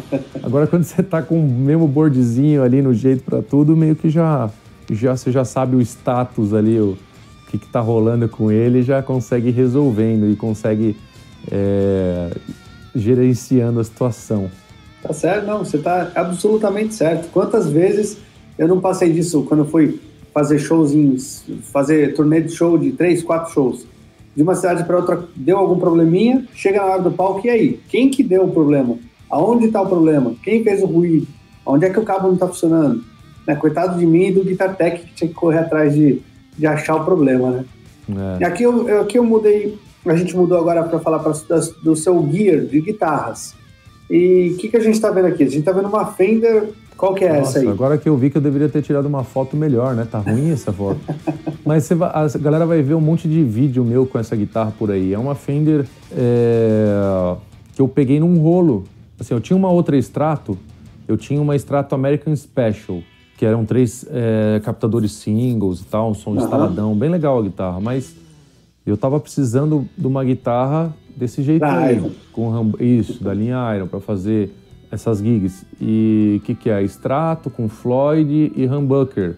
Ou poderia ser até um Hot Rails ali na ponte. Ali no, Mas... no braço é Hot Rail?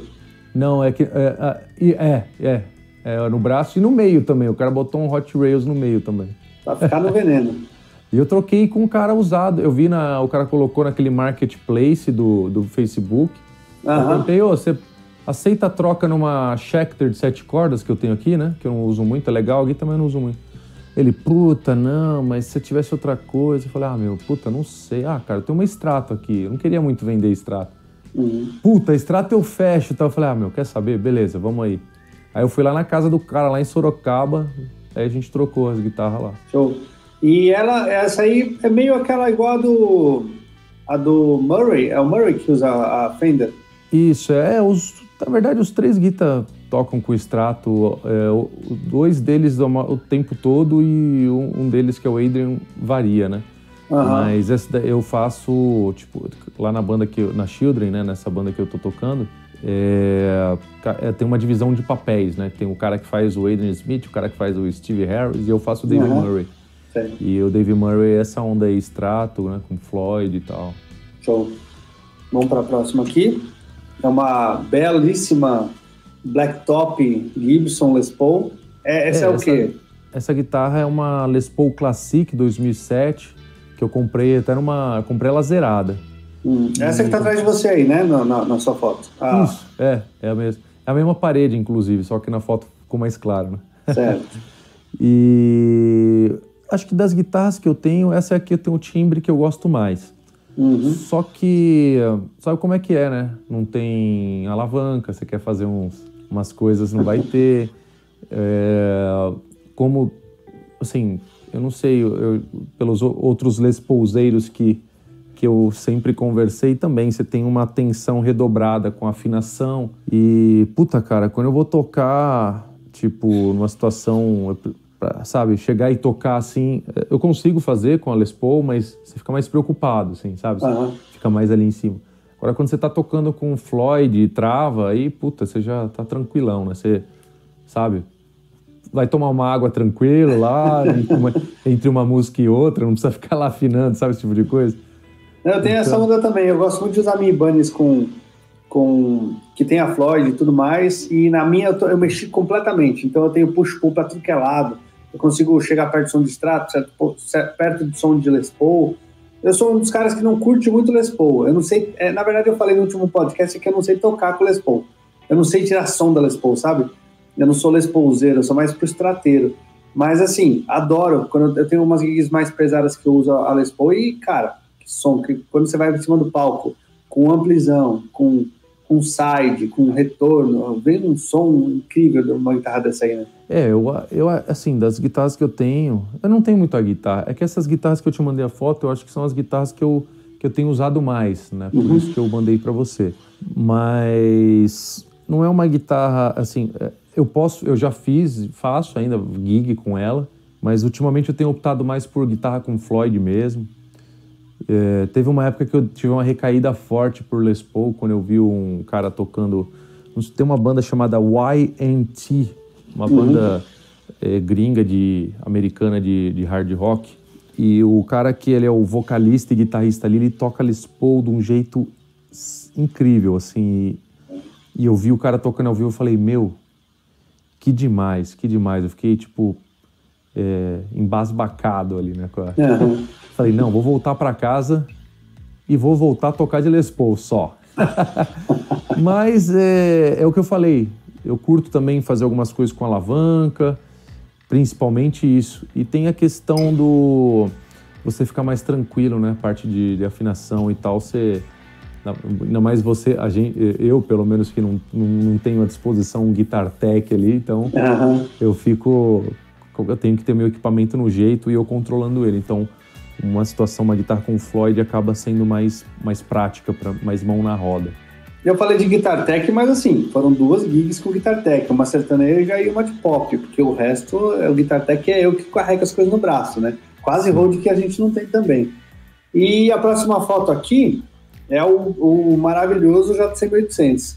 Eu não sou muito fã de Marshall, como eu te falei, mas esse cara eu abro uma baita sessão. É, ele é um ampli assim que é engraçado que se você pega muita gente pega um Marshall com bastante ganho e já não vai curtir tanto. Mas esse daí ele fica legal e se você é, se você quiser com mais ganho você bota um pedal junto e fica uhum. e o cara vai gostar, sabe? Uhum, uhum. E é um som gostoso assim, mesmo que você queira mais crunchado mesmo. Você, você pluga a guitarra direto nesse amplo, é um som gostoso de ouvir. Você tira um som com crunch legal, um limpo legal. Se quiser mais drive, você bota pedal. Você pode modificar, se você não gosta de ficar pisando em pedal, você manda modificar, sacou? Você botar mais, mais drive e tal. Então, uhum. cara, é, é, que assim, eu sou. As minhas referências de som, o que eu gosto, tá muito. E eu, viven, eu vivenciei na época dos anos 80, principalmente, eu, que eu comecei a curtir demais as bandas e conhecer era isso. Então, e é esse som que tá na minha cabeça, esse som que para mim, tipo, ah, esse é o som, sabe? Então, Sim. por isso que é o, é, o, é, o, é o meu som, é o que eu gosto, assim. É lógico que você pode estar tá situações diferentes, usar amplis diferentes, porque você quer, ou tá afim, ou gosta, mas, cara, esse daí é a minha, acaba sendo a minha referência, acaba sendo o meu, é, eu tô em casa, sabe? Esse cara tá novinho, né? Ele é uma reedição ou ele é mais antigo? Cara, eu acho que ele é 2000 e, 2004. É, é, é uma reedição, não é dos anos 80. Ele, ele inclusive tem um Send Return nele aí. Hum. Os antigos, assim, dos anos 80 lá, eles não tinham, né? Não. Que eu saiba. Não. Aí eles botaram um Send Return. E uma coisa que eu percebi, não fica tão legal o timbre de, do drive quando você usa o Send Return. Eu, assim, é, lógico que fica bem legal, mas não fica tão legal quanto se você só espeta a guitarra direto e toca. Sim. Sabe? Sim. É, esse foi uma das épocas que eu fiquei. Ah, quer saber? Eu não vou usar send return, vou botar um delay aqui no, no Na input. cabeça. Mas, mas, cara, como eu também adoro aquele digital delay, então eu falei, quer saber? vou ter que usar o send return. E fica bom, né? Que eu, é, é que é tal negócio, você começa a mexer muito, você começa a cismar, você começa a ficar meio é, pilhado com uma coisa ou outra ali, que é uma neura que acaba sendo desnecessária às vezes. Sim. E, cara, é, como eu te falei, esse é um dos amplificadores que eu usei na vida, que foram, assim, foram poucos amplificadores. Eu, eu tive a honra de, de ensaiar em lugares que me davam a possibilidade de usar amplificadores incríveis e de tocar em lugares que me davam a possibilidade de usar amplificadores incríveis é, muito altos. E esse é um dos amplificadores que eu usei na vida. O JC1800 eu usei não tantas vezes na vida, mas as vezes que eu usei foram absurdamente boas, assim.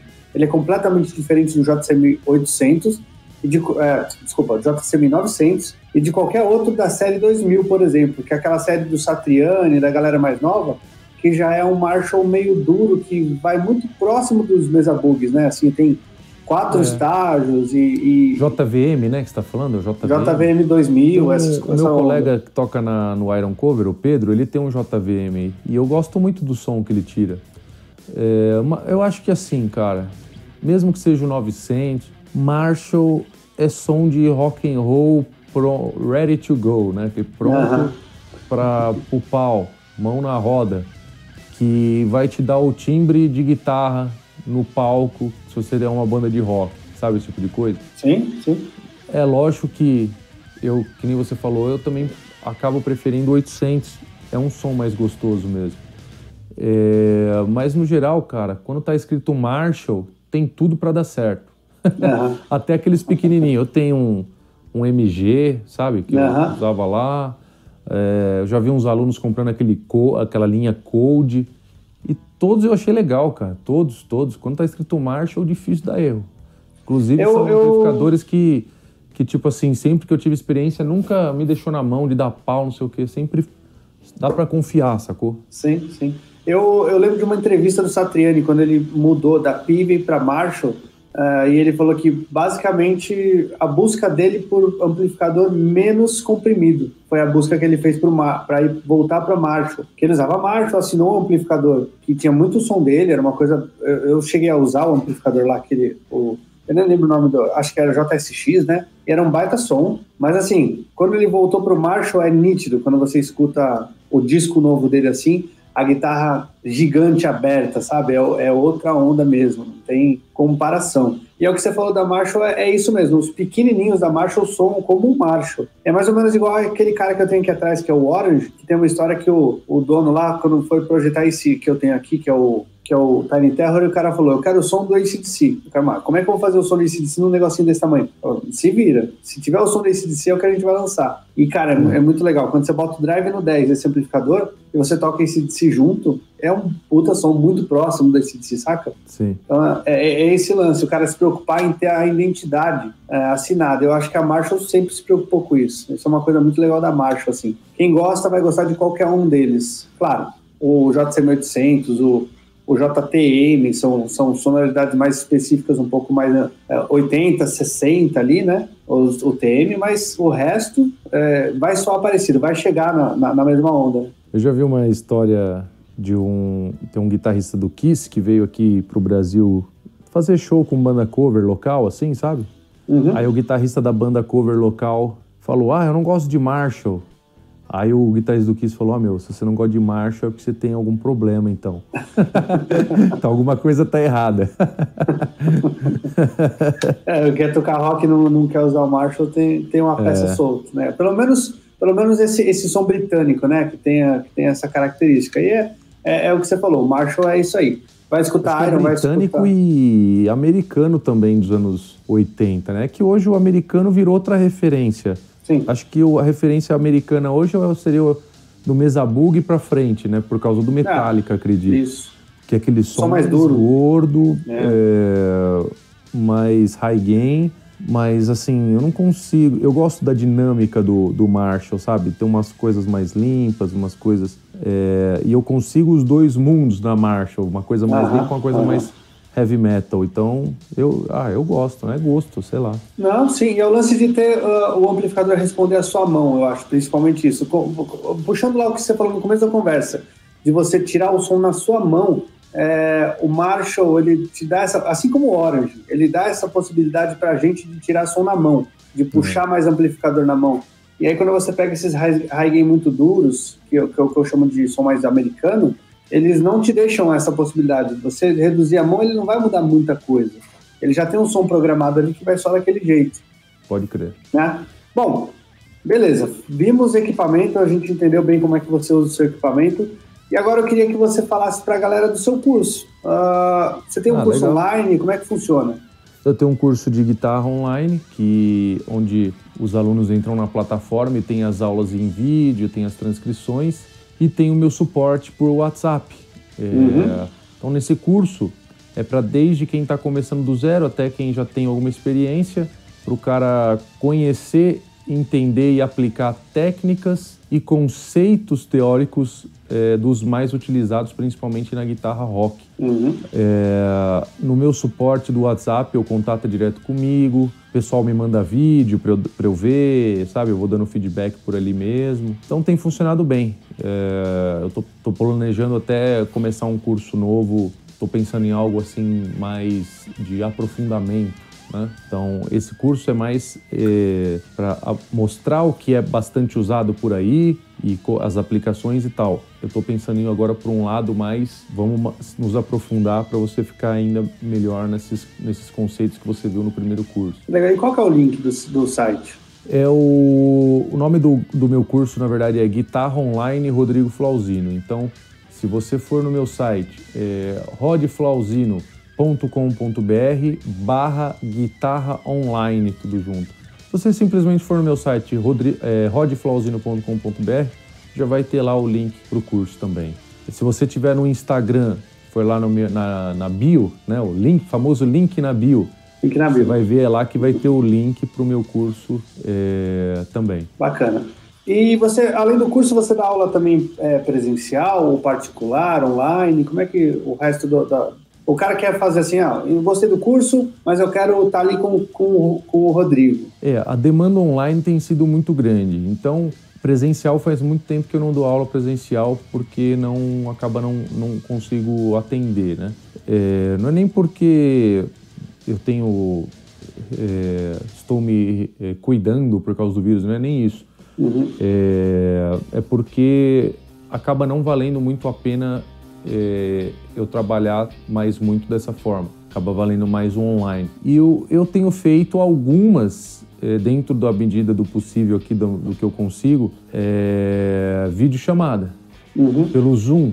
Aí é legal, o cara vem, a gente faz aula, eu gravo a aula, mando para o aluno, para a uhum. aluna, aluno, tanto faz. Sim. E é, aí eu dou um foco, né, uma aula inteira, eu e o aluno ali, eu trocando ideia, passando informação, dando aquele feedback imediato, é, passando as tarefas, vendo o que realmente eu acredito que vai é, ser importante estudar na, naquele momento. E, sinceramente, cara, a, única coisa que perde para a aula presencial é que a gente não consegue tocar junto tão e, é, da maneira que a gente faz no, no presencial, mas uhum. é, todo o resto é melhor. Quer dizer, todo o resto é igual e tem uma coisa que é melhor que você pode gravar a aula, que não rolava no, no presencial, e o que é melhor que você não precisa ficar se deslocando. Então, 2 a 1 um pro tá 2 a 1 um para videochamada. Você sabe que eu dou aula também, eu dava aula muito particular e eu, eu migrei muita coisa para online, que eu já fazia alguma coisa, e eu percebi de muitos alunos que o foco dos alunos na aula aumentou só de eu não estar no mesmo ambiente e, e às vezes bater um, eh, o aluno querer puxar um pouco mais de papo, só tá esse, esse, negócio online um pouco mais distante, o aluno foca um pouquinho mais ainda no,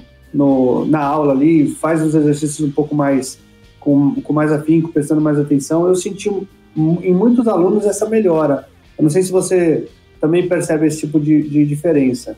Olha, agora que você falou faz sentido sim. Parece que acaba tendo menos distração, né? Verdade. Yeah. É, por incrível que pareça, mas é, do modo geral, eu acho que ainda mais se, o seu, se a prioridade não for um momento de tocar com o professor, fazer o som, que isso é importante também, mas se não for a prioridade do momento, então não tem nem que pensar, aí é vídeo chamado.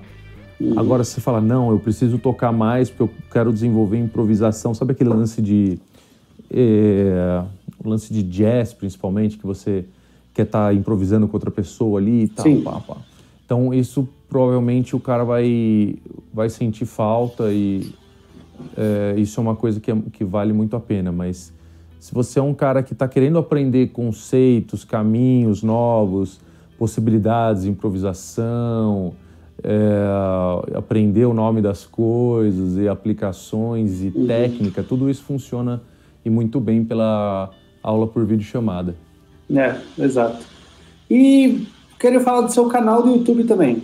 É, a gente já falou um pouco lá no começo, mas dá um plano geral assim do que você faz no seu canal do YouTube É, e, e, vamos passar o, o, o link. É, o link está no, no, link da Bill? Está aqui no, no rodflauzino.com.br também?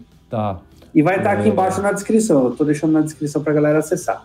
E é, se você colocar Rodrigo Flauzino lá no YouTube, vai aparecer uma porra de vídeo, você vai ver meu canal lá. Tem meu, meu o que eu faço, assim, atualmente o que eu tenho feito é variar entre criar um vídeo com um tema e monto o vídeo do tipo por que, que o Slash não sabe tocar tapping, né, que eu tinha falado. Ah, ah. É, ou outro do tipo é, guitarristas salvadores da pátria, né, tipo esse tipo de coisa. Uhum. Eu tenho mesclado esse tipo com entrevistas com músicos, seja guitarrista, seja até cantores ou baixista. Tem eu fiz entrevista com Blaze Bailey, que era vocalista do Iron Maiden, fiz com Edu Falaschi, tudo isso recentemente. Fiz com o Luiz Mariucci, a gente fez entrevista e fez som. É, eu fiz um. Vira e mexe, eu faço uns crossover com o meu amigo Daniel Yazbek. A gente fez uma entrevista com o guitarrista do Halloween. Legal. É, também foi bem legal. É, eu tenho feito. Eu fiz também recentemente algumas coisas assim, meio making off, sabe? misturar alguma coisa que eu vou fazer de tocar com algum assunto.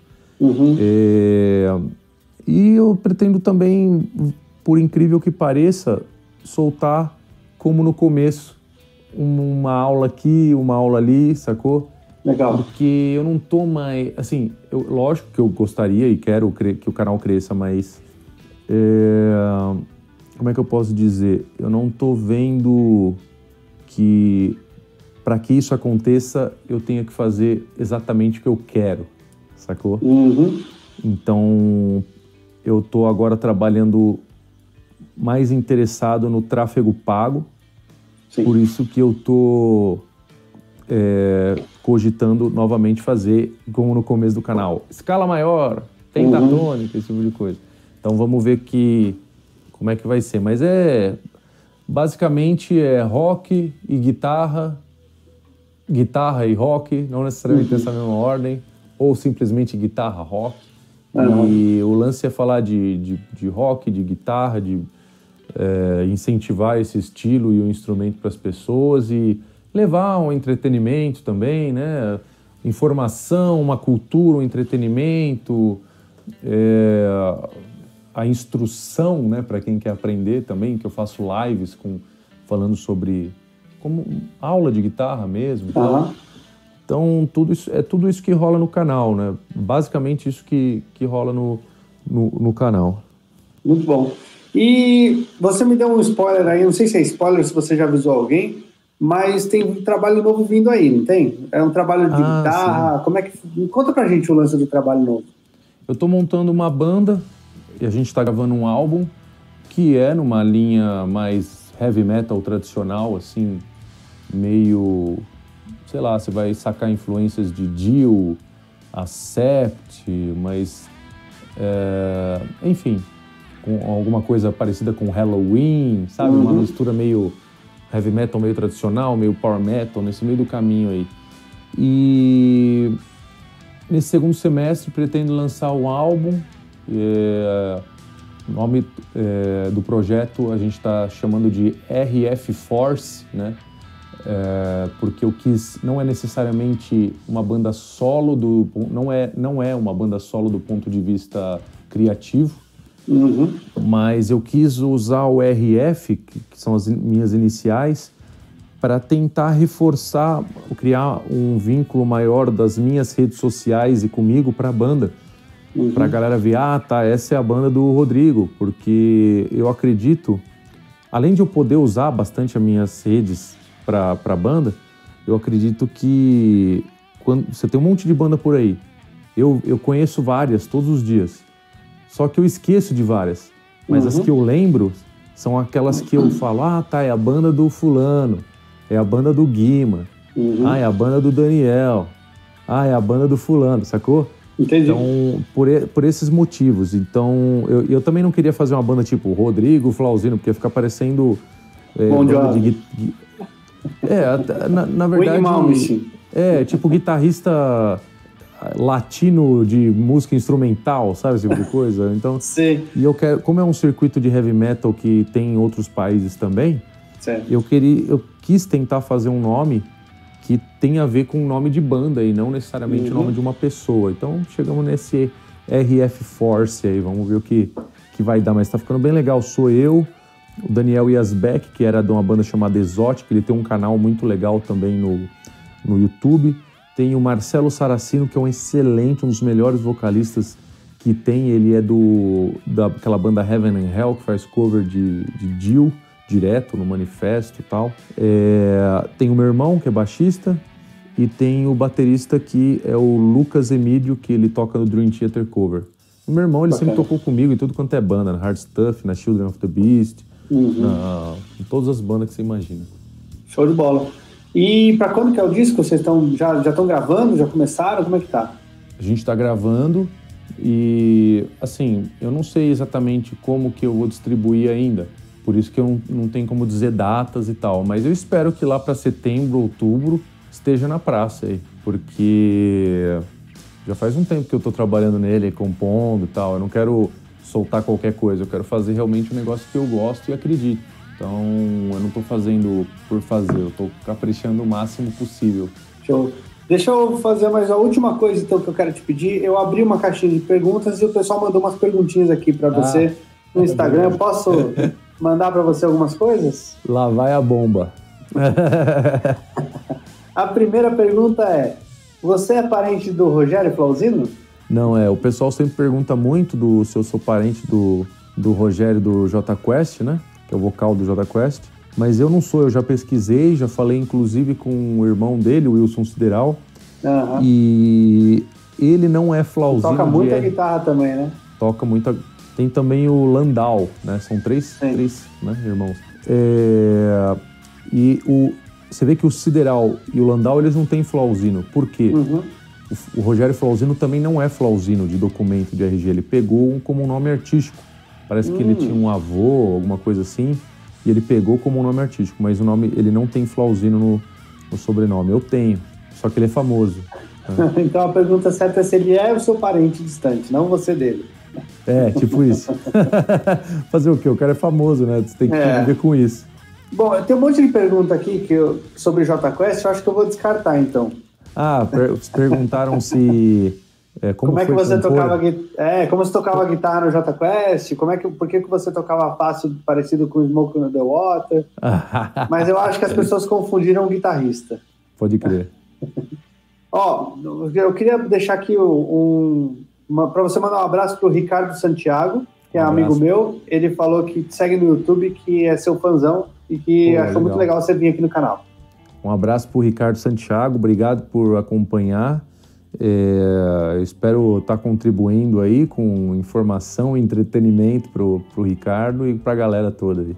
Tem outra pergunta aqui que é: da onde você tira as ideias dos seus vídeos? Cara, isso é difícil.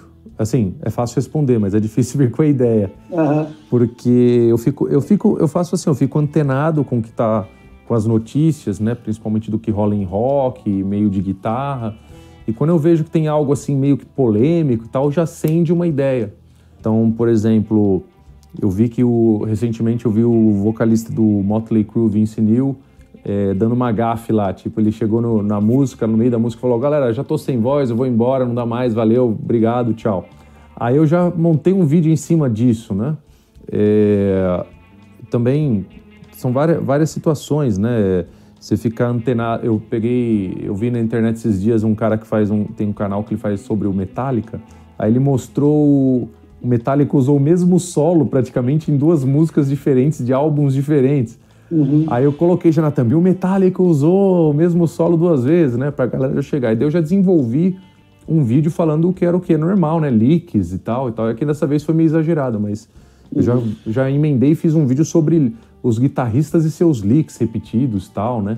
Então é, eu vou me ligando em sites de, de rock, de guitarra e tento ligar uma coisa na outra, mas sempre buscando é, a polêmica com a curiosidade, né? As duas coisas, não só a polêmica pela polêmica, a polêmica e a, e a curiosidade. Bacana. Tem outra, outra pergunta aqui que é como é tocar numa banda é, dos sonhos? Eu acho que é porque você toca numa banda de Iron Cover e o sonho de todo moleque era tocar Iron Cover, Iron, né? Tocar Iron quando conseguisse tocar guitarra na vida.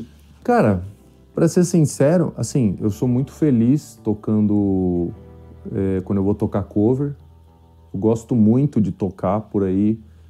Eu gosto de tocar cover e autoral e, e eu gosto de tocar cover também.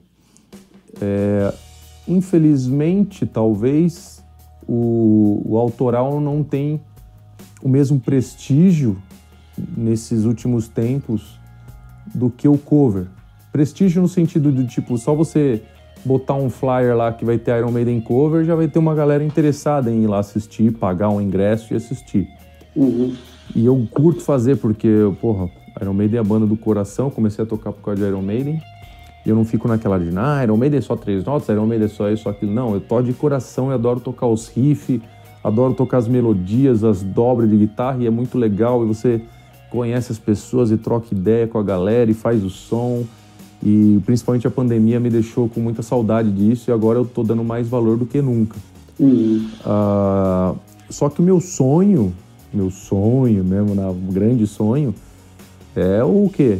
Ah, eu quero ser o, o próximo Slash, eu quero ser o próximo, né, o Van Halen. O que, que é? Você tem uma banda, você faz a sua música autoral e excursiona mundo afora em casas lotadas, fazendo o que o seu sabe. Esse que é o sonho. O seu Só sonho. que né? eu não conheço ninguém nas últimas décadas aí que tenha conseguido, mas eu posso, assim, é... a gente pode continuar sonhando, mas assim, vale muito a pena tocar nas situações, mesmo que eu toco de cover ou autoral dentro do que eu consigo, é, mesmo que eu não consiga ser o Slash, eu tô sendo feliz com isso. É muito legal, assim poder viver de guitarra e de guitarra rock, tocar rock por aí é muito legal, assim, sabe? Uhum. Poder dar aula de um negócio que você gosta, sabe? Tudo isso eu vejo de uma maneira positiva. Eu não vejo tipo assim, puta, cover Iron Maiden, que saco. Puta, ter que ficar dando aula, que saco. Não, senão eu não ia estar tá aguentando mesmo fazer isso. Já tive outros trampos e não aguentei. Esse eu, eu aguento, porque é legal. Uhum. É, sabe, poder, oportunidade de trocar ideia com você aqui, de som, de, de equipamento e tal. É, eu não ia estar, tá, se eu estivesse numa empresa trabalhando de, no, no, banco, se eu estivesse trabalhando no banco, eu não ia chegar fora do expediente fazer uma live com outro bancário. Pô, vamos falar hoje, como é que foi lá hoje o movimento na agência? Foi punk, hein, meu? Porra, você contou o troco direito lá? Porra, você só recebe nota de 10, eu só recebo nota de 50, só fico sem troco, tá foda. Então, não é a mesma coisa, sacou? É, então eu sou feliz mesmo, cara. Tem que. Eu sempre tem, lembro disso porque não, muita gente gostaria de fazer o que a gente faz e ainda não conseguiu. Eu tento sempre ajudar para que, que consigam, porque tem caminhos. Só que é muito difícil, porque não é que nem. Ah, é uma, um mercado de empregos que você, você faz, estuda, faz faculdade, você está lá no. Ah, apareceu uma vaga para tal coisa, e aparece um monte de vaga para um monte de profissão, e você vai lá e e, e tenta vaga, uma hora consegue. Guitarrista não tem vaga, não parece vaga, sacou? Ainda mais hoje. Hoje é difícil. Hoje tem menos e menos pessoas querendo se reunir para fazer uma banda para tocar por aí, sabe? É, e mesmo assim, cara, porra, sou feliz. Tem que posso falar. Então, respondendo como que é tocar na banda dos sonhos, cara, é muito legal. Eu acho que você vai se você pode continuar buscando isso, se você a busca é legal e quando você conseguir, você quando menos vê você vai estar conseguindo viver de música e você vai falar, porra, que legal que é, valeu a pena, sabe? Eu, cara, esses dias eu tive a oportunidade de fazer um casamento é, esses dias. Começo do ano, quando dá aquela baixada, né, que começou a voltar uns eventos, eu tive a oportunidade de fazer um casamento em que os noivos pediram um set todinho de rock. A gente tocou Metallica, a gente tocou é, muita coisa de rock ali, e uma das músicas que os noivos pediram, e eu tirei com gosto de novo, né, porque eu já tocava a vida inteira, foi Fear of, Fear of the Dark, para tocar no, no, ali no, na festa de casamento, na Legal. pancada com a banda. E, cara, eu, eu, estudando a música ali, alinhando de novo, revendo todas os, as partes que eu já tinha feito. Já, quando era moleque, tirei isso, né? Tocava isso pra caramba com as bandas de, de, de moleque. E me vendo ali, tirando esse setup e falando, eu nunca imaginei que de novo eu ia estar tá curtindo e em fazer esse tipo de som. tocar metálica, pesado, tocar, sabe, com num casamento com uma banda whatever, assim, tipo, a banda, os músicos muito bons, mas a, a gente tocava no ensaio, os caras se olhando, dando risada, sabe, tipo, porra, faz tempo que a gente não faz o som que a gente tem né, lembrando, no coração, Lembrando a infância também. No fim das contas, eu acho que a maioria da, dos guitarristas começaram a tocar por causa dessas bandas, não porque, não por causa do, ah, é, sei lá, fala do repertório do casamento lá que tem umas guitarras mais ou menos que tem, não, não é necessariamente o, principal da música, né? Não é, não, é, É, ah, pop, sertanejo. É, não comecei É a tocar por guitarra por causa do sertanejo, não comecei a tocar guitarra por causa do, de uma música pop, não, comecei a tocar guitarra por causa do Guns N' Roses, do Iron Maiden, do Uhum. CDC, do Van Halen, esse que é o sempre Ah, foi assim, e- cara. Mas esse caso aí não era só eu, aí, aí é a parte legal. Tava eu, o baixista, o baterista e o vocalista. O único que não tava olhando, se olhando assim com a banda e curtindo era o tecladista que tava na dele ali, mas Ah, o tinha resto. que ser, tinha que ser, tinha que ser. Mas o resto eu fiquei olhando, tipo, não acredito que finalmente vamos tocar isso profissionalmente, sabe? Porque Sim. desde muito cedo eu fui trabalhar com Sideman. E eu acho que um- um- os vídeos que eu faço no YouTube aqui, muito do que você falou, de tentar ajudar a galera a chegar nesse ponto. Eu vejo muita gente que, que não vai pra música, porque não sabe que dá pra viver de música de outro jeito. Todo mundo acha que ah, eu tenho que ter uma banda famosa, ou eu tenho que ter uma banda de bar, ou eu tenho que passar fome tocando em botequinho. E a galera não, não saca que tem a possibilidade de viver de música de milhões de jeitos. Dando, dando aula, acompanhando artista, gravando, é, produzindo conteúdo, né? Tem muito jeito de, de viver de música, que não necessariamente vai precisar ter uma banda e ficar famoso, mas você vai Sim. ter a possibilidade de viver do que você curte e você gosta. Não precisa ir lá pro banco ficar contando troco, saca? Você pode É. viver do, do, do seu sonho e, e, e- viver um sonho mesmo, porque é o que você falou, pô, a aula de guitarra não é insuportável. Pô, eu queria mesmo estar tocando, vou tô dando aula de guitarra. Tem gente que eu, tem muita gente que eu vejo assim, é, pensa assim, só gosta de tocar e só gosta só queria tocar se fosse pro palco. Mas assim, a vida, a- a- o mundo da música tem milhões de opções pra galera conseguir viver dela e, e curtir. E cara, todo mundo que eu vi, que ficou comigo, e eu acho que você deve ter visto essa galera também. Alguns ficaram com você e foram viver de música e foram firmes. E estão vivendo de música hoje estão vivendo bem, de boa, tranquilos. E muita gente que queria viver de música, mas ah, é muito difícil, vou ver se eu faço outra coisa primeiro, largou e não voltou mais. E fica lá, Ah. pô, eu tá vivendo de música hoje. Tá, o cara amigo nosso tá vivendo de música, olha aí, ó. Sabe? Não sei se você sente isso também. É, sim, tem, muito, tem pessoas e pessoas, né? Eu acho que tem o cara que realmente não curtia tanto, assim, música, ou tem cara que gostava, mas ele foi pro outro lado, que ele ganhou mais dinheiro, mas ele não, não foi necessariamente... Ele não se sentiu completo, isso é uma Uhum. coisa, não é uma coisa muito boa. É, também tem o cara que falou, ó, só vou na música e também não rolou. Uhum, uhum. É assim, tem que tem que assim ir achando o seu caminho e se buscar o que você realmente quer. Lógico que ser pé no chão, responsável, porque todo mundo precisa ganhar dinheiro e para viver e é possível fazer isso com música. Eu tô, eu tô, eu consigo fazer, eu consigo, eu tocando, vivendo de guitarra rock, eu já vi que eu ganho e tô melhor que muita gente que eu conheço, você quer saber, financeiramente. É. Não tô rico nem nada, mas assim, eu sei que eu não sei se é feliz ou triste dizer isso, né? Uma situação econômica ruim Uhum. ou uma ou Feliz pra sim, você, pô. Feliz pra, por mim, é. Mas, É. Enfim, é, para mostrar que dá pra para fazer, né? Não é isso, eu concordo. É, eu acho que o principal é, quando você vai buscar uma profissão, você trabalhar com o que você gosta te ajuda a querer levantar todo dia de manhã para fazer melhor. E às, vezes a pessoa, e às vezes a pessoa que não está trabalhando com o que gosta, tá todo dia de manhã batendo no rosto para levantar, para passar mais um dia de tormento, e por isso, até mesmo por isso, que às vezes não cresce, não, Verdade. não, não, não melhora, não, e fica vivendo aquela, aquela tristeza, é, sabe? Que eu, eu, eu vejo em amigos que, pô, olham assim e falam, pô, podia estar vivendo de outra coisa, de música, eu resolvi ir trabalhar, entre aspas, né? Porque músico trabalha pra caramba, mas podia ter. Fui ganhar dinheiro e acabei não ganhando nada, sabe? Eu acho Verdade, que. Eu, eu acho que isso faz muito, muito sentido. Bom, meu amigo, queria só agradecer. Agradecer muito por você ter aceitado meu convite para vir bater esse papo. Adorei o, o papo, adorei te conhecer melhor. E Pô, valeu, brother. queria deixar aí o espaço para você dar um tchau, deixar suas redes e fazer a galera seguir o, o, Rodrigo, que é um cara espetacular nas redes, segue o cara. O cara, o cara é fantástico, todo o material que ele posta é bom. Os cursos, de, o curso de, de guitarra que ele dá, que eu vejo aqui, é, o que eu vejo de comentários, que ele tem comentários lá no site dele, é só gente que, que curte, que gosta. É, uma aprovação muito boa, então é uma coisa que não é muito normal em ver em curso online. Uh, e todo o conteúdo que ele posta no YouTube é sensacional. Sigam o Rodrigo, porque vale muito a pena. Oh, obrigado. Valeu aí, Guima. Tamo junto, cara. E um abraço pra galera.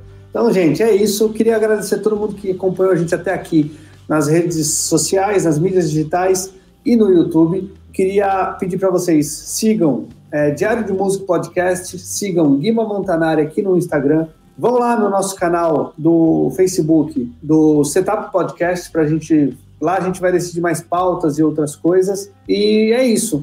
Cada 15 dias a gente tem o Setup Podcast, a cada 15 dias a gente tem o Diário de Música intercalado, então toda semana tem conteúdo novo para vocês. Obrigado, gente, por ter acompanhado com a gente até aqui. Valeu. A gente vai agora. Um abraço. Valeu.